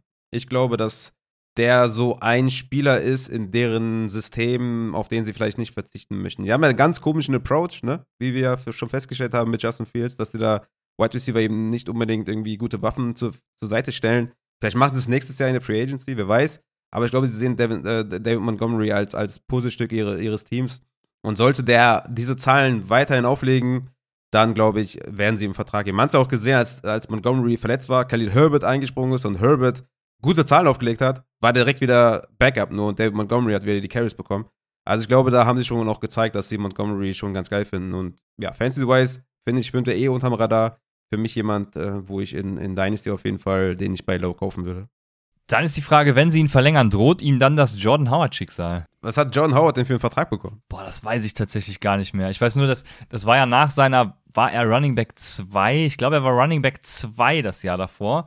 Ähm, ich komme mit den Jahren ja auch immer so durcheinander, ne? Ähm, aber ich meine, er wäre Running Back 2 davor das Jahr gewesen. Dann haben sie ihn verlängert. Dann haben sie ja David Montgomery sogar gedraftet und haben sie ihn sogar in, de, in, demselben Jahr weggetradet. Ich weiß es gerade gar nicht, aber auf jeden Fall war Jordan Howard dann ja komplett von der Bildfläche verschwunden, obwohl er ich glaube, Top 15 Running Back damals noch äh, sogar war vor der Saison. Also äh, völlig weird einfach und äh, ganz lustig, dass es dieselbe Franchise ist, aber ja, ich finde, David Montgomery ist auch äh, okay. Äh, okayer Running Back und von daher, ich sehe ihn ja tatsächlich so auf einer ähnlichen Stufe wie David Singletary nach seiner letzten Saison, aber ähm, David Singletary muss das natürlich erst bestätigen. Wenn er das tut, dann äh, sehe ich ihn auf ähnlicher Range. Yo, dann haben wir äh, Daryl Henderson, Jetzt muss ich wahrscheinlich anfangen. Daryl Henderson ähm, hat, wie jeder mittlerweile weiß, weil ich nicht müde werde, es zu betonen, 2019 die beste, beste Saison in LA gehabt, äh, 2020 war er der beste Rusher in LA und 2021 Moment, nee, 2020 war er der beste Rusher und 2021 so. Ähm, und jetzt in 2022 kommen selbst mit den normalen Jahren schon durcheinander und weiß nicht, in welchem ich lebe. Also ja, äh, jetzt wird ihm dann noch jemand ja vor die Nase gesetzt, der quasi diese Blocking- und Third-Down-Rolle machen kann. Und äh, Sean McVay mag ihn ja sowieso nicht, scheinbar. Von daher glaube ich, dass Daryl Henderson einfach überhaupt kein Value mehr genießt. Und ja, man kriegt ihn wahrscheinlich sogar nicht mehr verkauft. Aber ich glaube, Daryl Henderson wird im Contract ja einfach wenig auf dem Feld stehen. Ja, Hoffnung bei ihm ist, dass Cam Akers sich nochmal verletzt, dass er da halt wieder Early Down bekommt. Ja, man hat es, glaube ich, gesehen, ganz klar, glaube ich. Also der war halt, ähm, hat ja Akers vertreten und gute Zahlen aufgelegt. Und dann Woche 15 30% Snapshare gesehen, als Akers zurückgekommen ist. Woche 16 7% Snapshare.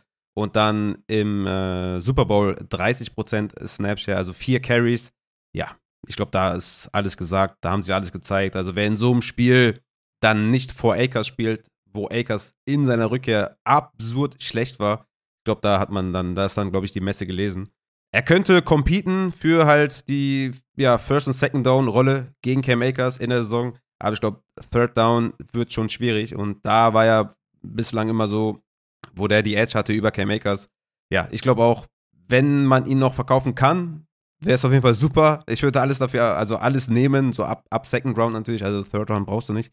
Obwohl da, je nachdem, wie weit da die, die Spieler fallen, ähm, kann man da vielleicht auch einen Third Down annehmen und sagen, ey komm, nehme ich hier einen Shot auf den und den. Aber ich denke, dass das, das, das Beste, was passieren kann, ist, dass In-Season Aker sich verletzt und Daryl Henderson nochmal ein paar gute Spieler hat und man den dann nochmal für einen guten Preis verkaufen kann.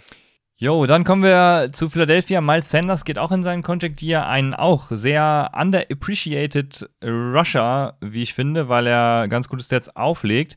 Ähm, und ich dachte ja vor allem letztes Jahr Kenneth Gainwell, der übrigens auch äh, genauso gut war und besser, der äh, würde ihn verdrängen. Das hat er nicht getan und dementsprechend glaube ich einfach, dass Miles Sanders äh, wieder die Opportunity kriegt, äh, was zu zeigen, sich zu beweisen. Ich weiß dann tatsächlich nicht, wie die, wie die Eagles mit ihm weitermachen. Ähm, also ich bin ja sowieso immer der Hoffnung, dass keiner einen Running Back verlängert, aber ähm, äh, die NFL sieht das ja, wie wir wissen, anders.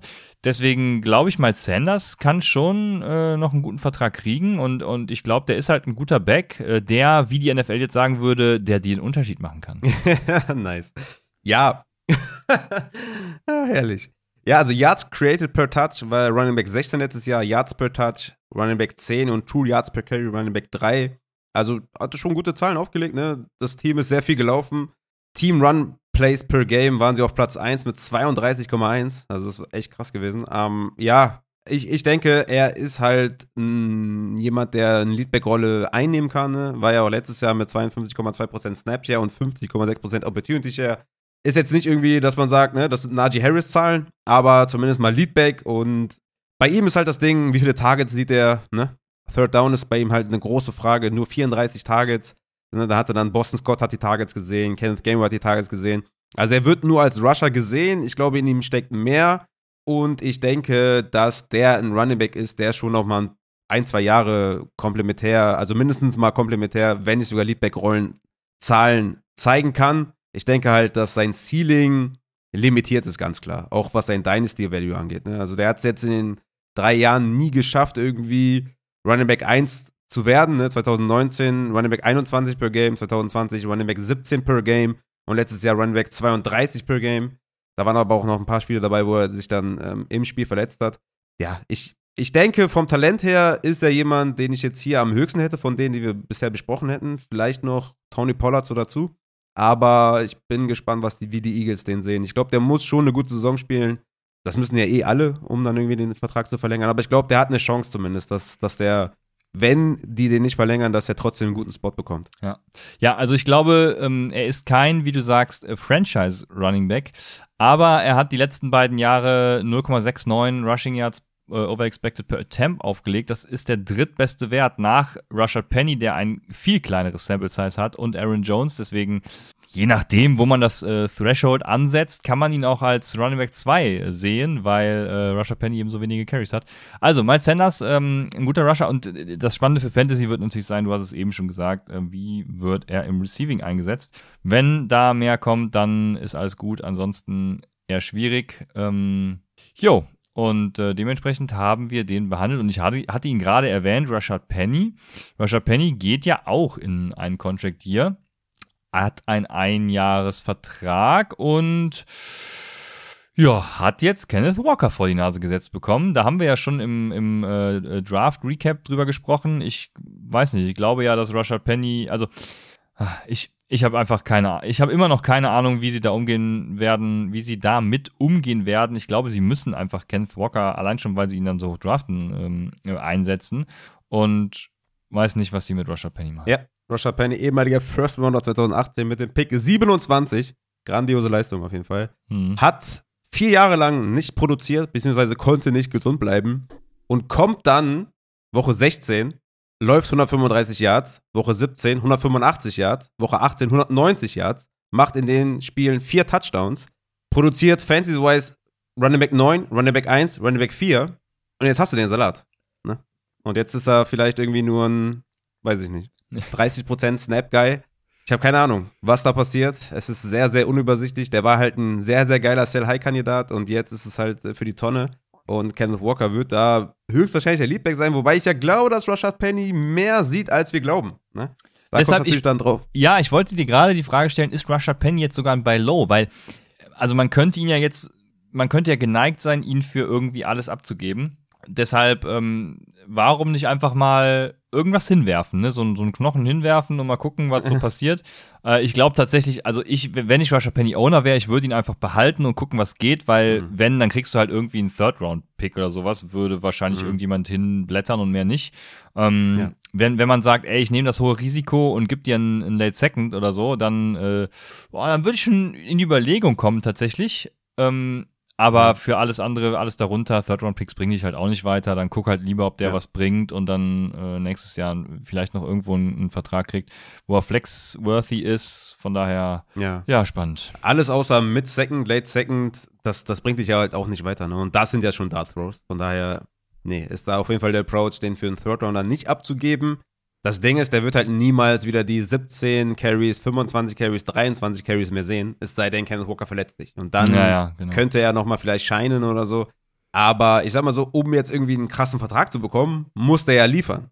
Und wie soll er das machen, wenn er nur, keine Ahnung, 30, 35, vielleicht 40 Prozent Snapshare sieht und vielleicht 10 Carries pro Spiel oder sowas? Ja, dann ist es halt auch schwer, ne? Also von daher, wenn der jetzt nicht irgendwie aus dem Nicht irgendwie ein Receiving Threat wird, dann wird schwierig. Also Fantasy-wise, Dynasty-wise ist der halt auch jemand, sollte sich der Leadback äh, verletzen und er produzieren, direkt verkaufen.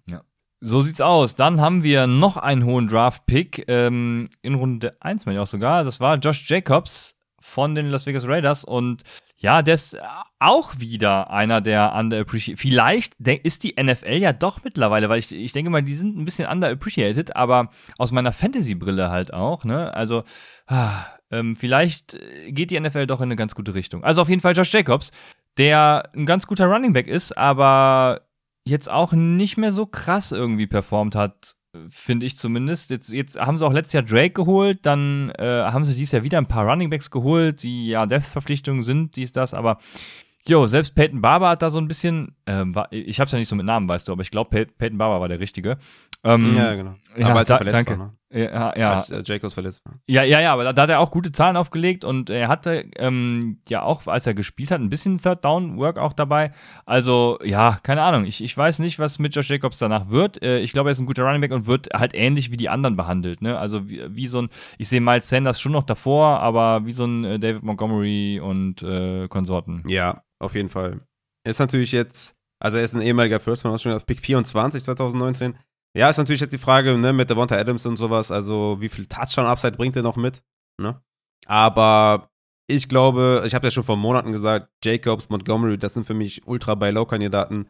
Da war Adams zwar noch nicht da, aber immer noch, für mich immer noch buy low, weil die halt konstant produziert haben. Ne? Also 2019 war er Running Back 15 per Game, 2020 Running Back 12 per Game und 2021 Running Back 13 per Game. Also immer produziert, immer gut gespielt. Letztes Jahr ein Opportunity Share von 68,5%, Platz 9.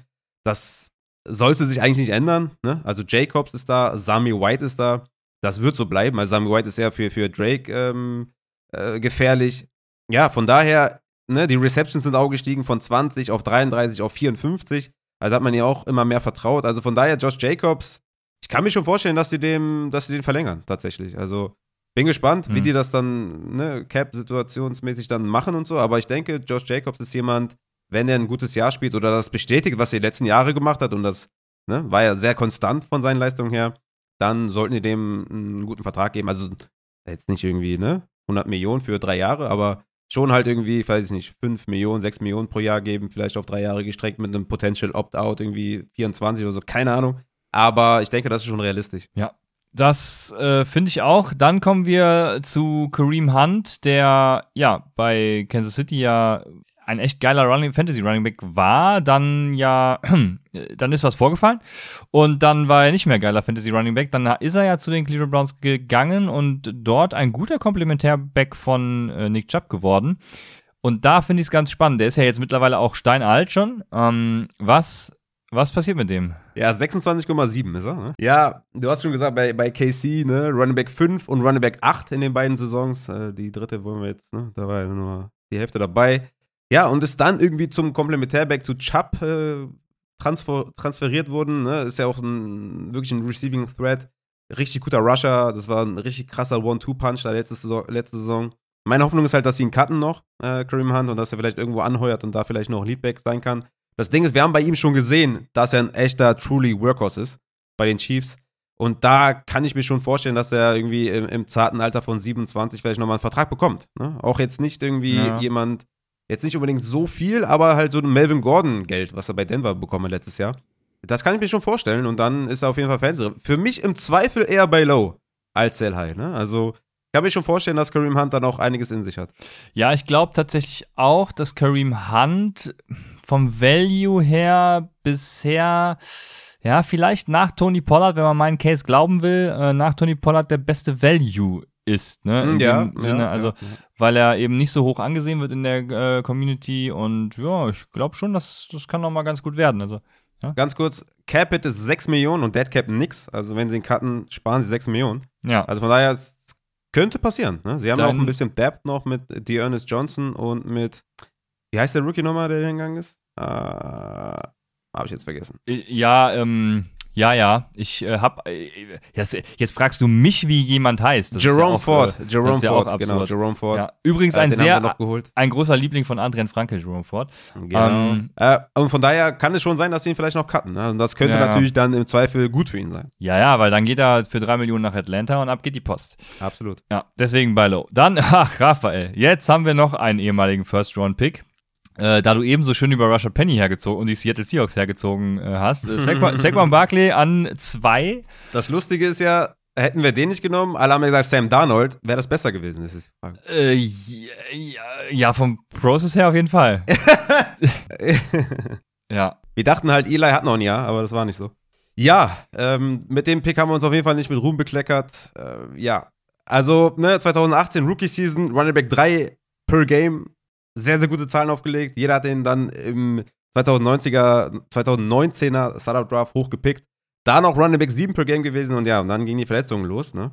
Das ist dann halt so die Sache, ne? Hatte 2019 schon High Ankle Sprain, wo er drei Wochen gefehlt hat.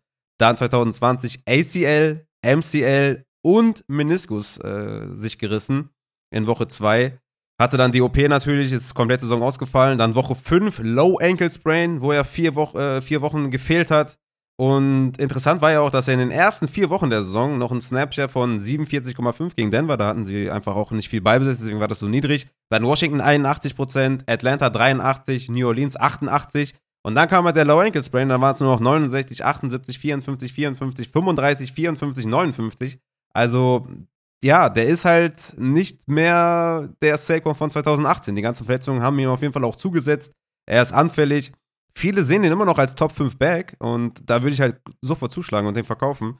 Weil meiner Meinung nach ist der von seinem ganzen Frame her nicht mehr, ja, nicht mehr so belastbar. Und die Zahlen waren einfach zu schlecht auch. Ne? Also man muss ihn natürlich zugutehalten, dass er diesen Low Ankle Sprain hatte. Aber es war dann im Endeffekt auch nicht mal ein High Ankle Sprain, also was schon zeigt, okay, diese Verletzung hat schon gereicht, um ihn irgendwie die Snapshare-Zahlen zu nehmen und auch die Productivity. Also von daher, Saquon Barkley, ich würde immer noch sehr viel dafür tun, den zu verkaufen. Ja, äh, bin ich ganz bei dir. War letztes Jahr halt auch einfach dann schlecht, wenn er auf dem Feld stand. Ähm, deshalb, ja, ich, also ich sehe ihn immer noch als okayen Running Back. Äh, er, er wird irgendwie ähm, mal Running Back 2 mindestens sein, aber ähm, ja, also ich glaube, viele sehen in ihm tatsächlich noch das Potenzial, dass er dann der Top 5 Running Back sein kann. Und so einen wird es bestimmt in jeder Liga geben. Deswegen, why not verkaufen? Also ich bin da ganz bei dir. Bevor wir zu den Wide Receivers kommen, Raphael, ich bin hier on the clock im Rookie Draft und Hm. äh, weiß nicht, wen ich nehmen soll. Also, ich, äh, ich bin an 2-3 dran. Ich würde sofort einer hat angeboten, zurückzutraden, aber er hat leider keine Picks mehr äh, in diesem Jahr. Deshalb außer ein 4-13 und ich hätte gerne einen Spieler. Und ich weiß nicht, ob ich ihn jetzt picken soll. Es gibt noch Rashad White, es gibt John Matchy, Trey McBride, Da- Da- Tyrion Davis Price, Alec Pierce, Jalen Tolbert, Wendell Robinson, Raphael. ähm, äh, was soll ich machen? ja, Running Back ist, ist niemand mehr da? Oder? Ja, nur Rashad White. Es ist die Best Ball äh, Dynasty auch. Also Best Ball ist hier äh, das Thema. Best Ball ist das Thema. Okay, das ist äh, ja ein inter- interessanter Also, Zusatz. ich hab noch weil einen ich denke, dass, Ja, sorry, mach weiter. weil ich denke, dass Alec Pierce, Jalen Tolbert oder John Matchy, wobei dann eher noch John Matchy tatsächlich im Best Ball, dass die, dass deren Upside, deren Ceiling limitiert ist. Ich denke, ein Rashad White, gerade auch wenn ein Leonard Fournette sich verletzen sollte, sehr, sehr viel Upside mitbringt, was im Best Ball ja sehr wichtig ist. Weswegen ich dann, wenn jemand, also wenn keiner zurücktraden möchte, würde ich da wahrscheinlich äh, Rashad White immer noch nehmen. Ja, J- Jalen Tolbert ist natürlich auch sehr interessant, die ersten Wochen, vor allem wenn Michael Gallup dann fehlt, ne?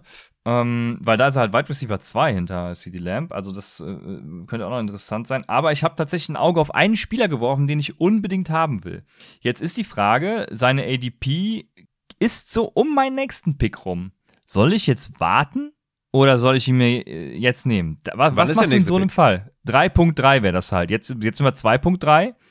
Eine. Runde später, ja. Genau. Dann, äh, dann, also ich weiß nicht, wer es ist, deswegen ist das jetzt echt schwer, aber also wenn, also wenn jetzt keiner mehr da ist, wo du sagst, boah, den will ich jetzt haben oder da sehe ich Potenzial, dass der mich weiterbringt, ne, wenn man jetzt in so einer Range ist, dass man sagt irgendwie, keine Ahnung, Pierce, Matchy, Bell, ne, die du gerade aufgezählt hast, wenn du jetzt nicht überzeugt bist oder ein Spiller, McBride oder sowas, wo du sagst, ja, das catcht mich nicht so richtig, dann würde ich reachen. Ja, ich stelle mir, also wir sind jetzt zwar ein bisschen off-topic, off aber ich glaube, es ist trotzdem interessant, weil viele ja gerade auch Rookie-Drafts haben.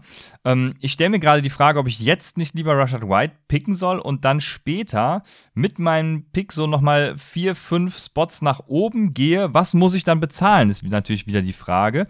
Ähm, ich habe zum Beispiel hier einen auf 2,10, das wären 2, 4, 6, 7 Spots, die ich hochgehe. Der wollte in Runde 1 schon zurück. Ähm, und was muss ich dann bezahlen, ist die Frage, ne? Ich könnte wahrscheinlich, wenn mhm. ich ihm meinen drei Drittrunden-Pick gebe und noch einen, ja, eigentlich wäre ein Viertrunden-Pick nächstes Jahr dann fair, aber komm, ich gebe ihm den Drittrunden nächstes Jahr auch noch, um die sieben Spots hochzugehen, weil ich unbedingt den Spieler will. Ich glaube, das muss, muss er ja dann machen, ne? Also, so ist mein Gedankengang. Mhm. Deswegen, ja, ne, das ist ja, ist ja auch gut. Also, das habe ich ja auch im Fragen-Podcast gesagt, da habe ich auch ein bisschen meine Picks erläutert. Man muss man darf nicht abschalten, wenn der Rookie Draft ist und du keine Picks mehr hast. Dann schalte nicht ab, sondern sei mittendrin. Ne? Du musst den Draft verfolgen, du musst gucken, drop ein paar Spieler, wie zum Beispiel bei uns Drake London, ne? der in 1.5 oder 1.6 sogar gedroppt ist. Meine Fresse.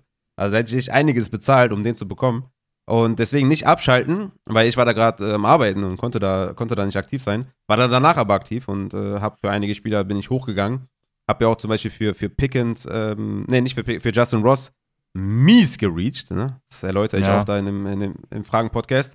Aber ja, ähm, wenn du denkst, da ist jemand, der, der das Potenzial mitbringt, dann würde ich sagen, kann man das machen. Natürlich noch besser, wenn du jetzt halt einen Value-Pick machst, also ein Spieler, der an dieser ADP oder in deinem Bereich jetzt dran wäre und du dann später hochgehen könntest für den anderen, ist natürlich noch besser. Ne? Aber ich denke mal, hochtraden, Ende zweite, Anfang dritte ist immer möglich. Das habe ich auch in, in unserem äh, Draft gesehen. Also da habe ich auch für Malik, Nee, Malik Willis war vor, habe ich schon vorher getradet. Ich weiß gar nicht mehr, wer das war, aber da bin ich auch hochgegangen für relativ wenig. Also von daher, das, das geht immer. Also gerade in den ja. späten Runden, wenn du noch jemanden hast auf der Rechnung, den andere nicht sehen oder wo andere sagen, nee, von dem bin ich nicht überzeugt, dann ist es auf jeden Fall immer leichter, in den späten Runden nochmal hochzugehen. Wenn du jetzt 3.2 haben möchtest, reicht wahrscheinlich schon, wenn du den Future Future Third und Future Fourth gibt's oder sowas, ne? Ja, genau. Ja, das denke ich auch. Jetzt wissen natürlich alle, dass ich hoch will. Also, wenn es da nichts mehr wird, ist es auch nicht so schlimm. Ich äh, werde äh, deswegen nicht sterben. Ähm, ja, aber spannend aber auf jeden Fall. Aber nicht ich, verraten. Oder hast du? Nee, den Spiel habe ich nicht verraten. Ja, das, das wäre ja, blöd gewesen. Gut. Ja. Nee, also äh, ihr werdet, schaltet nächstes Mal ein bei Upside. Ihr werdet äh, erfahren, was ich gemacht habe. Ich werde es nach der Folge. Ja, aber nächste Woche machen. bist du gar nicht da. Toll. Äh, ja, ihr werdet es auf jeden Fall erfahren. Ich, werde ich es nochmal hypen, weil ich dann so einen geilen Draft hingelegt habe, dass ich den unbedingt hypen muss. Aber damit war es das auch äh, für diesen kleinen Break und wir gehen über zu den Contract Year Playern auf Wide Receiver und da haben wir tatsächlich gar nicht so viele, aber dafür geile Namen. Banger, ja. Denn wir haben natürlich allen voran Debo Samuel, der keinen Bock mehr hat, Running Back zu spielen und äh, der gerne was anderes machen würde, woanders hin will, aber die 49 sagen, nö, kein Bock. Und äh, jetzt hat er die Chance, sich nochmal zu zeigen ein Jahr und kriegt, denke ich, schon, also Wide Receiver kriegen ja generell dicke Verträge im Moment, wenn selbst Christian Kirk 300 Millionen kriegt. Deswegen, Dibu Samuel, der wird es nochmal reißen dieses Jahr, oder Raphael? Das weiß ich nicht, aber der Markt ist halt im Arsch für Wide Receiver. Also, das ist halt komplett gesprengt worden. Ich habe auch eine Dibu Samuel-Folge gemacht, da könnt ihr auch mal gerne abchecken. Ich glaube, vier Folgen hier vor oder sowas. Sollte man den Titel auch lesen können. Da habe ich alles durchleuchtet mit, mit Dibu Samuel. Ist halt, ja, er hat da keine Lust mehr auf Whiteback, aber das ist halt die Edge, die ihn über alle anderen Wide Receiver bringt. Und wenn er das nicht mehr machen möchte, ist halt, das macht halt keinen Sinn. Also als reinen Receiver ist er halt keine 25 Millionen wert pro Jahr. Da muss er sich halt unterordnen. Ja, das ist halt spannend. Müssen wir abwarten, wie die da weiter verhandeln und wie das da ausgeht. Ähm, an sich ist er, glaube ich, ein krasser Sell-High-Kandidat, weil der an seinem absoluten Ceiling performt hat. War Wide Receiver 3 per Game. Wie gesagt, sehr, sehr viele Rushing Carries gehabt, sehr, sehr viele Touchdowns auch gemacht äh, in dem Bereich. Also, und trotzdem musst du ihn ja trotzdem, wenn du ihn rankst in Dynasty, trotzdem hochranken, weil das war halt krass, ne? Und das Potenzial, äh, Potenzial ist da. Und bei einem anderen Team könnte es ja genauso machen. Nur das Ding ist, hier ein Teardrop hinzunehmen, plus X, das ist halt so die goldene Regel, die ich eh immer sage bei diesen Top-Tier-Wide Receiver, nur bei diesen Spielern, die am Peak performt haben. Es ist halt immer gut, einen Teardrop hinzunehmen, plus X, ne? Also, wenn ich jetzt irgendwie Debo Samuel abgebe und dafür, keine Ahnung, Deontay Johnson bekomme und einen First oder sowas oder einen Second oder ich weiß ja nicht, wie die Leute das sehen, dann muss ich das immer machen. Ne? Oder vielleicht sogar noch ein Tier drunter, Debo Samuel abgeben und dafür Pittman und einen First, dann mache ich das all day long. Ne? Äh, von daher ist das, sind diese Wide Receiver für mich immer klare, klare Sale-Kandidaten. Auf jeden Fall, ähm, Debo Samuel, also ich, ich bin mir auch nicht sicher, ob er nicht mehr Running Back spielen will, generell nicht mehr Running Back spielen will oder nur bis er einen neuen Contract hat, ne? Weil es natürlich schon so, die Verletzungsgefahr ist ja dann nochmal größer als woanders, deswegen kann ich das dann in dem Sinne schon verstehen. Aber das, du hast. Ähm, auch das wird erwähnt in diesem, in der Bonusfolge. Ah, Mensch, Raphael, Junge, ja, hervorragend. Er hat halt auch seine Expected Fantasy Points äh, krass outproduced, also ist wieder, ja, hat, hat wieder alles outperformed, ist ja, weil er auch so ein Yards after the Catch Monster ist, ähm, Saison für Saison so. Ich weiß noch nicht mal, ob er da outperformed hat oder ob das bei ihm eher so die Regel ist. Also, wenn er diese Position behält, dann äh, wird es wieder geil mit ihm und dann kriegt er halt auch einen, einen mega Vertrag und äh, ja, spannend wird zu, zu sehen sein, ob er das als Wide Receiver kriegt. Aber ich, äh, ja, wo hast du, du hast schon, schon Dynasty Rankings gemacht, oder? Wo, wenn ja, wo hast du ihn ja, klar. im Moment? Natürlich, Junge. Er ist mein Wide Receiver 8. Ja, okay. Das ist ja schon mal ein Statement. Er ist vor Tyreek Hill, der auf 9 ist, vor T. Higgins, vor Chris Godwin, DK Metcalf, Deontay Johnson. Ja, okay. Ja, also ja, ich, ich finde das schon hoch, weil ich eben nicht glaube, dass er hier äh, weiterhin irgendwie der, der, der Top 5 Wide Receiver ist, weil er einfach eben kein Wide Receiver ist und ich nicht weiß, inwiefern die Rolle, die er ausfüllt, so sustainable, ähm, sorry, so nachhaltig ist ähm, oder so wiederholbar ist. Das ist mein Problem mit Debo Samuel. Wenn er das bestätigt, dann äh, why not? Aber im Moment weiß ich nicht. Also ich will ihn jetzt gar nicht schlecht reden, ne? weil äh, Top 10 Wide Receiver ist ja immer noch geil. Deswegen, ja, alles gut mit Debo Samuel und ich glaube, er wird, oder hoffe, er wird ein, nee, hoffe ich eigentlich nicht als Cardinal, aber ich denke, er wird ein gutes Jahr haben. Dann äh, kommen wir, bleiben wir in der Divi Division äh, bei DK Metcalf bei den Seahawks mit Drew Lock. Raphael, ja, da muss doch jetzt was abgehen. Ja, DK Metcalf, über, äh, um den geht's. Äh, Drew Lock, leider sein neuer Quarterback. Und jetzt habe ich Angst. Ne? Ja. Also mit Russell Wilson ging's ja, ne? 2020 Wide Receiver 10, 2021 Wide Receiver 20 per Game. Da schon ein leichte, leichter Rückschritt. Ja, ist halt wirklich die Frage. Er wird natürlich so der Wide Receiver sein. Er ist dieser Ex-Wide Receiver, ne? hat Target Share von 27,3 Prozent. Acht bester Wert in der, in der Red Zone, 35,2 Prozent. Also da wird er gesucht. Und Drew Lock ist auch schon jemand, der gerne deep wirft, der darin nicht so gut ist, aber es wenigstens tut. Er zumindest mal ne, hat er dafür die Coronas das mal zu tun. Aber ist natürlich ein harter, harter Drop, ne? nicht mehr von Russell Wilson angeworfen zu werden. Hat auch einen Air Yard Share von 37,2%, Platz 10 unter allen Wide Receivers. 30 Deep Targets, Platz 3. Also das könnte sogar bleiben. Die Frage ist halt nur die Qualität, beziehungsweise leider wird die Qualität nicht mehr annähernd so gut sein und deswegen ist das halt echt ein schlechter Case, ne? Und wie geht's weiter auf Wide Receiver ist halt auch dann die Frage, ne? Aus Dynasty muss man ja schon so ein bisschen gucken, ne, DK, wo ist er vielleicht in zwei, drei Jahren? Ja, wer ist da der Quarterback? Das ist halt schwierig zu evaluieren, ehrlich gesagt. Mir wäre es lieber, wenn er irgendwie woanders unterschreibt und wenn er da irgendwie vielleicht äh, ich meine, 50-Option verweigern, kann man das eigentlich als Spieler? Nee, ne? ich, ich, glaube nicht. Ähm, ich ja. will mich jetzt nicht zu weit aus dem Fenster lehnen, aber ich sage mal nein. Ja, ich würde auch mal Nein sagen. Äh, deswegen, ja, 50-Option wahrscheinlich dann sowieso incoming. Die Frage ist nur, ob der das dann auch, ne, ob man, ne, ob der das dann irgendwie, ja, Schwierig. Also mir wäre es lieber, wenn er da nicht spielen würde. Ja, das auf jeden Fall. Das ist, glaube ich, der Key Takeaway bei DK Metcalf. Letztes Jahr 11,4 äh, Expected Fantasy Points gehabt. Das ist äh, ja ein, ein, kleines bisschen weniger als Hunter Renfro. Und ähm, ja, ich weiß nicht. Also, ja, komm, komm, Raphael, hättest du lieber Hunter Renfro oder DK Metcalf? Ja, das äh, ist ja albern. Ah, okay. Beantworte ich nicht mal. Okay. Ja, also, ähm, okay, scha schade. Wer du denn lieber? ja, DK Metcalf natürlich. Ähm, äh, ja. Aber trotzdem sagt das schon viel über sein Game irgendwie aus, weil er ein krasser, krasses Tier eben auch unter Debo Samuel ist oder unter einigen, die noch kommen. Ich kann es ja schon mal vorwegnehmen, Deontay Johnson, Terry McLaurin. Ja, gut, Hunter Renfro ist dann ein Tier unter ihm, aber, aber so Johnson. ich finde nicht, dass er da ein Tier drunter ist, ehrlich gesagt. Boah, das nicht. Ich nicht. Ja, okay. Nee, ich, also, ich, also, also, ich meine also jetzt ich, nicht, nein, nein, nein, warte, warte, ich meine jetzt nicht von Rankings her gesehen, sondern von den Expected Fantasy Points her. Ähm, hm. Also, äh, weil Terry McLaurin ist so in derselben Range tatsächlich, ist gar nicht mal ein Tier drunter, sehe ich gerade, aber ähm, es war halt schon eine schlechte Saison, ob das jetzt mit Drew Lock besser wird, also schlecht relativ gesehen, ne? Ähm, ob das mit Drew Lock besser wird, sei dahingestellt, ich weiß es nicht. Aber in Dynasty-Wise, äh, wenn die Saison angefangen hat und er schlecht performt, dann äh, hau ich die ja. Angebote raus. Ne? Also so ist es ja nicht. Ja, ja, Weil dann ist der Punkt, wo man sagen kann, DK Metcalf, äh, gib ihn und äh, er gibt mir dann in 2023. Das wäre äh, geil. Ja, die Frage ist ja sowieso generell, wo ist hier der Tier-Drop überhaupt? Ja? Auch im Ranking und sowas. Also das habe ich auch im letzten Fragen-Podcast habe ich das zusammen, ja, habe ich das mal ein bisschen evaluiert und also Debo Samuel, Tyreek Hill, T. Higgins, Chris Godwin, Deonte, Terry McLaurin, DJ Moore in Dynasty, ne, aufgrund des Alters vielleicht noch ein bisschen, äh, ne, kann man den noch ein bisschen höher haben, weil das jetzt ein Redraft. Pittman, Bateman, Wardle, Elijah Moore und sowas, das ist, also, geht mir ein von denen, ist mir egal. Weißt du? So.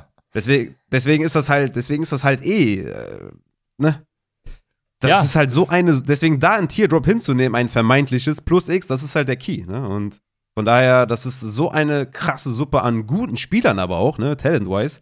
Das ist halt irgendwie, das mit dem Ranking ist dann irgendwie zweitrangig, weil das ist, die sind alle gut und irgendein muss ja davor sehen, aber das ist alles sehr, sehr eng beieinander und von daher da wirklich irgendwie, ähm, ich habe auch viele Trade Calculator Fragen bekommen tatsächlich, äh, die dann so Spieler X gegen Spieler X und ich glaube, wenn man da jetzt irgendwie im Trade Calculator eingeben würde, Wide Receiver 8 gegen Wide Receiver 22, dann ist das schon sehr in favor für den Wide Receiver 8. Dabei ist das halt irgendwie ein Riesentier. Ne? Ja. Da könnte man vielleicht irgendwie argumenta äh, argumentativ vielleicht irgendwie jemanden überzeugen. Also von daher, Tier Drop plus X, das ist, das ist key. Ja, das ist äh, super zusammengefasst. Ich glaube, also, äh, wie fange ich jetzt an? Also, in dem ersten Tier der Expected Fantasy Points mit Devonta Adams, Justin Jefferson und auch Tyreek Hill ist zum Beispiel der nächste Kandidat Deontay Johnson. Und für ihn wird die Situation halt ja nicht wirklich schlechter, weil er hat jetzt einen Quarterback, der zumindest mal tiefer werfen könnte. Und also, der auf jeden Fall besser ist als Big Ben letztes Jahr. Das muss man ja einfach mal so sagen. Selbst mit Trubisky ist das. Und selbst Kenny Pickett ist das. Ähm, die Frage für mich ist natürlich, ich habe es ja schon, schon öfters gesagt, ob er nicht noch weggetradet wird, was ich nicht schlecht finden würde, je nach Landing-Spot halt. Und ich glaube, für die Steelers wäre es die beste Option.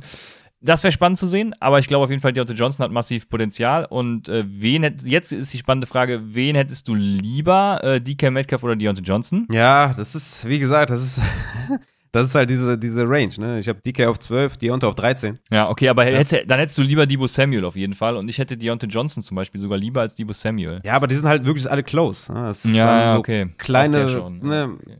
Das ist halt so close, dass halt gar nicht irgendwie, ja, das, das Ranking, das, ja, das ist, ne? Das ist dann nicht so repräsentativ, ne? Also der White Receiver 8 in dem Fall ist genauso gut in meinen Augen wie der White Receiver 14 Terry McLaurin. Also von daher, ja. Ja, alles klar. Dann, äh, äh, aber du willst wahrscheinlich trotzdem noch was zu Deontay Johnson sagen, denn sein Contract hier geht. Und ähm, ja, nehmen wir mal an, er bleibt in Pittsburgh. Ja, wir hatten es ja letzte Folge ja schon, ne? Mit Deontay und Terry McLaurin. Sind ja lustigerweise auch schon wieder hier äh, back to back. Ja, darüber haben wir, glaube ich, alles gesagt. Also ich glaube, ja, okay. Deontay ist vielseitiger, versierter als jetzt Terry McLaurin. Ähm, und ja, im Zweifel natürlich Deontay Johnson Zahlen, also Target Share und Targets, also der hatte 169 Targets, Target Share von 28,5 Prozent. Die könnten ein bisschen runtergehen, dafür könnten die halt qualitativ besser werden in einem anderen Team. Und er ist für mich der etwas bessere Wide Receiver als Terry McLaurin. Aber die beiden haben wir, glaube ich, ganz stark beleuchtet, letzte, letzte Folge. Ja, ich, ich denke, für beide, für beide wäre es besser, wenn die halt woanders spielen würden. Dann ähm, könnten sie in einem besseren Team sein, mit einem besseren Quarterback-Play. Aber diese beiden Spieler kann man, glaube ich, ganz gut vergleichen, weil die in der ganzen Karriere kein gutes Quarterback-Play hatten und trotzdem gut produziert haben. Nur Deontay halt einmal Wide Receiver 8 war, 2021, 2020 Wide Receiver 22 und Terry McLaurin war halt 2019 Wide Receiver 29, 2020 20 und 2021 29 wieder per Game. Also von daher hat Deontay da schon mehr gezeigt als Terry McLaurin. Ja. ja, du sagst es, damit ist alles gesagt. Der letzte, der in seinen Contract hier geht, ähm, den, den hatten wir eben schon, ist Hunter Renfro, der letztes Jahr eine eine krasse Saison hatte, weil er irgendwie, weiß ich nicht, also er, er war vor allem auch Red Zone äh, Monster tatsächlich. Mhm. Ja. Und auch Target Monster. Also, was machen ja. die Raiders mit ihm? Ja, das ist halt, ne, der ist halt explodiert für seine Verhältnisse. Ne? 2019 ja, Wide Receiver 51 per Game, 2020 Wide Receiver 70 per Game und jetzt Wide Receiver 16 per Game.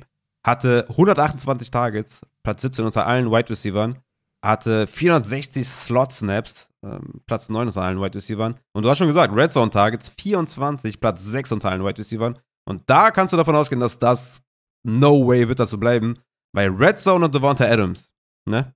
Das ist natürlich eine andere Nummer, ne? Als wenn dann nur Waller ist, in Anführungszeichen, der dann auch irgendwie Triple Coverage bekommt. Also von daher, ja, Hunter Renfro natürlich massiver Sell-High-Kandidat, wenn es überhaupt noch geht, jetzt mit dem Devonta Adams Signing, aber war vorher schon massiver Sell-High. Und ich sehe da nicht viel Value für Hunter Renfro 2022, ehrlich gesagt. Mit den Target-Fressern, wie es äh, Waller und Adams sind. Also sehe ich da den Slot-Guy. Man könnte jetzt argumentieren und sagen, ja, die, die, die ne, öffnen ein paar Räume für ihn. Aber das, das muss halt auch in einem, in einem guten Share sein. Ne? Also diesen Target-Share von 21 Prozent, den sehe ich nicht. Ja, so ist es. Und jetzt, wo du sagst, wir haben zwar FA-Signings besprochen, aber nicht den Blockbuster-Trade der Woche.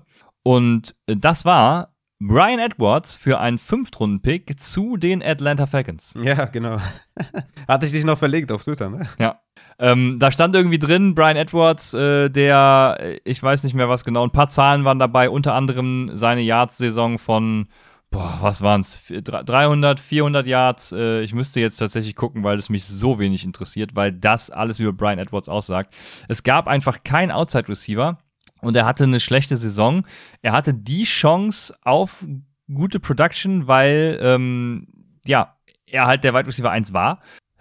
Und äh, ja, es hat einfach nicht sollen sein. Es, es wird in Atlanta halt auch nicht besser, denke ich. Ähm, er wird jetzt mit Auden Tate darum kämpfen, Wide Receiver 1 natürlich zu werden.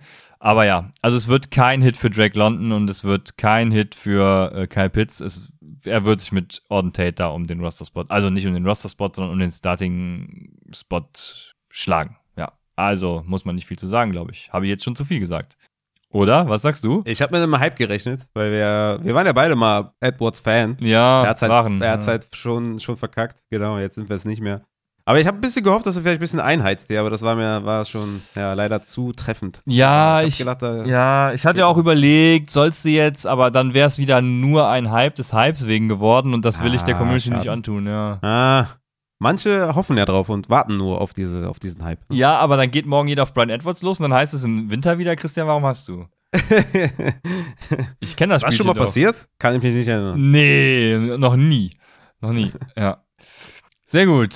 Dann sind die Wide Receiver beendet und wir haben noch einige äh, auf unserer Lieblingsposition der Tight Ends, die in ihr Contract Year gehen. Boah, Raphael, jetzt Lass uns das mal abkür lass, äh, genau, lass uns das mal abkürzen, weil es Ja. ja unsere Lieblingsposition ist.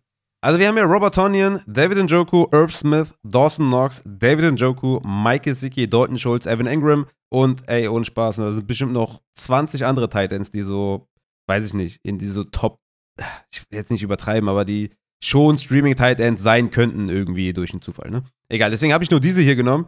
Wer von denen hat wirklich das Zeug dazu, konstant ein Titan 1 zu sein? konstant ein Tight End 1. Ich glaube, Mike Gesicki hat die Chance dazu, weil er einfach Wide Receiver ist und, und Targets sehen könnte. Und ja, Dawson Knox, weil er eben in einer, in einer äh, guten High-Power-Offense spielt und Red Zone Target oder, oder Endzone Target ist. Aber Mhm. ähm, äh, Touchdowns sind eben auch immer sehr volatil. Deshalb, da ist die Frage, wird das so kommen? Aber das sind so zwei Kandidaten. Dalton Schulz natürlich, Dalton Schulz auch tatsächlich. Dalton Schulz nochmal über Mike Gesicki, weit über Mike Gesicki, denke ich, weil eben auch gute Offense hat schon gezeigt, dass er da ein geiler Tight End ist, eine äh, hohe Target Share auch haben kann als Tight End. Jo, bei Evan Ingram muss man gucken. Hat auch das Potenzial tatsächlich. Also es sind spannende Kandidaten dabei, ne, wie man jetzt gerade merkt. Ähm, aber ich würde sagen, äh, also Dawson Knox und Dalton Schulz sind da für mich schon die sexiesten. Du kommst Mhm. jetzt wahrscheinlich mit David Njoku. Ja, genau. also den würde ich schon noch gerne mit reinnehmen, tatsächlich, weil er, glaube ich, unter den allen der athletischste ist. Ich habe jetzt keine Zahlen im Kopf oder ich habe jetzt nicht Player Profile offen und könnte das jetzt anhand irgendwie der Combine bestätigen, aber ich glaube, der ist der athletischste von allen, die wir hier sehen. Er muss halt, ja, den Spot haben, ne? Und er hat jetzt den Spot in Cleveland. Die Frage ist halt, siehst du unabhängig vom, vom Team jemanden hier, wo du sagst, dass der Titan 1 sein kann? Da wäre Dawson Knox schon ein Kandidat, würde ich sagen. Mhm. Ja, da ist schwierig zu äh, prognostizieren, wie Dalton Schulz in anderen Offenses eingesetzt wird. Ne? Also, Mhm. schwierig, ja. Aber Ja. äh, ich würde, wenn, sagen Dawson Knox. Daw- Dawson, wenn ich mich auf einen festlegen müsste, dann wäre es Dawson Knox. Ja, fair. Finde ich fair. Finde ich gut. Dawson Knox, Njoku, Gesicki sind für mich auch diejenigen hier, die man hier hervorheben muss. Und bei allen anderen kommt es halt auf die Situation an und ob die Geld bekommen. Ne? Robert Tonyan zum Beispiel kannst du eigentlich knicken. Irv Smith hat es jetzt nicht gezeigt in den letzten Jahren. Wo er auch schon Titan 1 war, hat er es nicht gezeigt. Evan Ingram hat es überhaupt nicht gezeigt. Mein Herz blutet immer noch. Ähm, bei, er hat wahrscheinlich das höchste Ceiling von allen, tatsächlich Ja. wenn er einfach mal das Talent auf die, auf die Straße bringen würde. Aber ich glaube, im Endeffekt haben wir hier keine so sexy Kandidaten, außer vielleicht Dawson Knox, der einen guten Vertrag unterschreiben könnte. Und Njoku ist, glaube ich, derjenige von den allen, der nicht gefestigt ist, oder neben Ingram wahrscheinlich, der nicht, nicht gefestigt ist in der NFL, der hier wirklich um auch ähm, die Zukunft spielt. Ne? Also Njoku und Ingram sind, glaube ich, diejenigen, die bei einem guten Jahr nächstes Jahr auch einen guten Vertrag kriegen könnten und Titan 1 halt oder Receiving Titan 1 eines Teams sein könnten und die sich beweisen müssen. Ja, das stimmt. Ähm, jetzt, wo du das sagst, ich habe gerade nochmal die Titans geguckt. Glaubst du, dass Austin Hooper auch dazu zählt, weil er in Tennessee ist und, und auch so ein bisschen in diese Riege vielleicht passen würde? Ja, der hat ja schon einmal Geld bekommen bei den Browns ja, und ich glaube, der, ja. da ist das ein bisschen durch, das Ganze. Also er hat ja. eine, eine krasse Saison gehabt bei den Falcons, hat dann einen krassen Deal unterschrieben, dem er nicht gerecht werden konnte, weil er eh schon zu hoch war.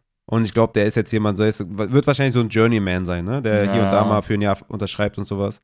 Ich glaube, ähm, deswegen habe ich den, oder ich habe hier gerade gesehen, ich habe Njoku zweimal in der Liste. Und ich glaube, einer davon sollte Austin Hooper sein. Ah, okay. Deswegen fehlt er hier. Aber der ist dann, Austin Hooper ist, ist für mich so in dieser Dalton Schulz, Gesicki-Range eher, ne? Noch, noch mal drunter, aber so in der Range halt, ne? Nicht in dieser Tonyan-Range, der ganz unten ist, aber so ein Mittelding zwischen Schulz ja. und Tonyan. Ja, ja, also wie du eben auch schon gesagt hast, ne, hier sind so viele Namen dabei, die man äh, auch als Fantasy-Spieler kennt, ähm, aber die es einfach irgendwie nicht lohnt. Ne? So ein O.J. Howard, die, der die halt hier, immer Potenzial. Die, die hier und da mal einen Touchdown gefangen haben. Ja, genau, der halt immer gehypt wird. Äh, es ist leider kein Chris Herndon dabei, aber ähm, Jetzt muss ich gucken, ob ich nicht Ja, O.J. Howard ist ja, ist ja bei den Bills, ne? Ist ja jetzt bei den Bills genau. neben Dawson Knox. Ja, ich glaube selbst da, also man kann ja von Jalen Weidermeyer halten, was man will, ne? aber ich hole mir den überall als UDFA, weil der hat einfach so viel Potenzial und nur wegen seinen schlechten Testings, ne, keine Ahnung, also vielleicht wird er auch in der Red Zone hier und da mal eingesetzt. Ich glaube, selbst gegen den hat OJ Howard dann irgendwie das Nachsehen. Ja, keine Ahnung. Also es sind viele Namen noch dabei. Ähm, über die es sich tatsächlich dann nicht mehr zu reden lohnt. Wir haben, glaube ich, die wichtigsten hier behandelt, weil sie Tight End 1 sein können. Und genau, damit ähm, haben wir es. Ja. Yes. Also ich muss noch, genau, ich muss noch sagen, ich bin nächste Woche äh, leider nicht da. Ich glaube, Raphael wird euch etwas, äh, äh, ein, ein sehr schönes Alternativprogramm bescheren. Wir wissen noch nicht was, weil ich es ihm auch äh, erst gesagt genau, habe. Genau, setzt dem, ja, genau, leg die Latte direkt hoch, weil äh, ich habe dir eben, eben noch gesagt, boah, ich weiß gar nicht, was ich machen soll. Aber ich werde mir was Schönes überlegen auf jeden Fall. Ja, das, das, ja. ja das ich habe hab da absolut gar keine Zweifel. Und, äh, und selbst wenn es ein neuer Fragen-Podcast ist, Raphael, also ähm, äh, Fragen gibt es immer und genug und äh, äh, die Leute sind hyped. Ich, ich hoffe zumindest, die Leute sind hyped, weil, keine Ahnung, es geht um Fantasy, da muss man hyped sein. Äh, es kommt zwar jetzt kein geiler Schedule-Release mehr, aber es kommen noch andere Sachen. Ich, ich weiß gerade nicht, Ey, was. Vielleicht gibt es irgendwelche geilen Trades oder irgendwelche Roster-Cuts oder sowas worüber ich dann eine halbe Stunde, ne, wo ich das füllen kann mit irgendeinem Bullshit-Talk und dann mache ich noch irgendwas ganz krasses und dann wird es eine richtig fette Folge. Ne, ich guck mal, vielleicht was irgendwie Running Backs und, und deren Alter und wie man damit umgehen kann und sowas vielleicht äh, in der Richtung. Weil ich habe auf Twitter hier und da mal ein paar Sachen gesehen, die mich, ja, wo ich nicht, äh, also wo ich, die, die ich halt gar nicht so sehe. Okay. Und vielleicht mache ich das mal. So Running Back, äh, und ihr Alter und Touches im Zusammenhang mit Opportunity und so. Vielleicht mal sowas in der Richtung. Das, das klingt auf jeden Fall spannend. Also, ja, Mensch, ich würde mir das, ich würde mir sowas anhören. ja. Dementsprechend, ähm, wir haben die Contract Year Player abgehakt. Ich hoffe, ihr konntet äh, einiges mitnehmen und geht jetzt auf die Suche nach äh, geilen Trades. Yo, und ihr erfahrt natürlich, wen ich gepickt habe, dann in der nächsten Folge, wenn ich wieder da bin. Nächste Woche wird's äh, total geil und ich bin hyped, ich werde es hören und äh, freue mich. Und dann hören wir uns in zwei Wochen wieder und ich sage bis zum nächsten Mal bei Upside, dem Fantasy Football Podcast.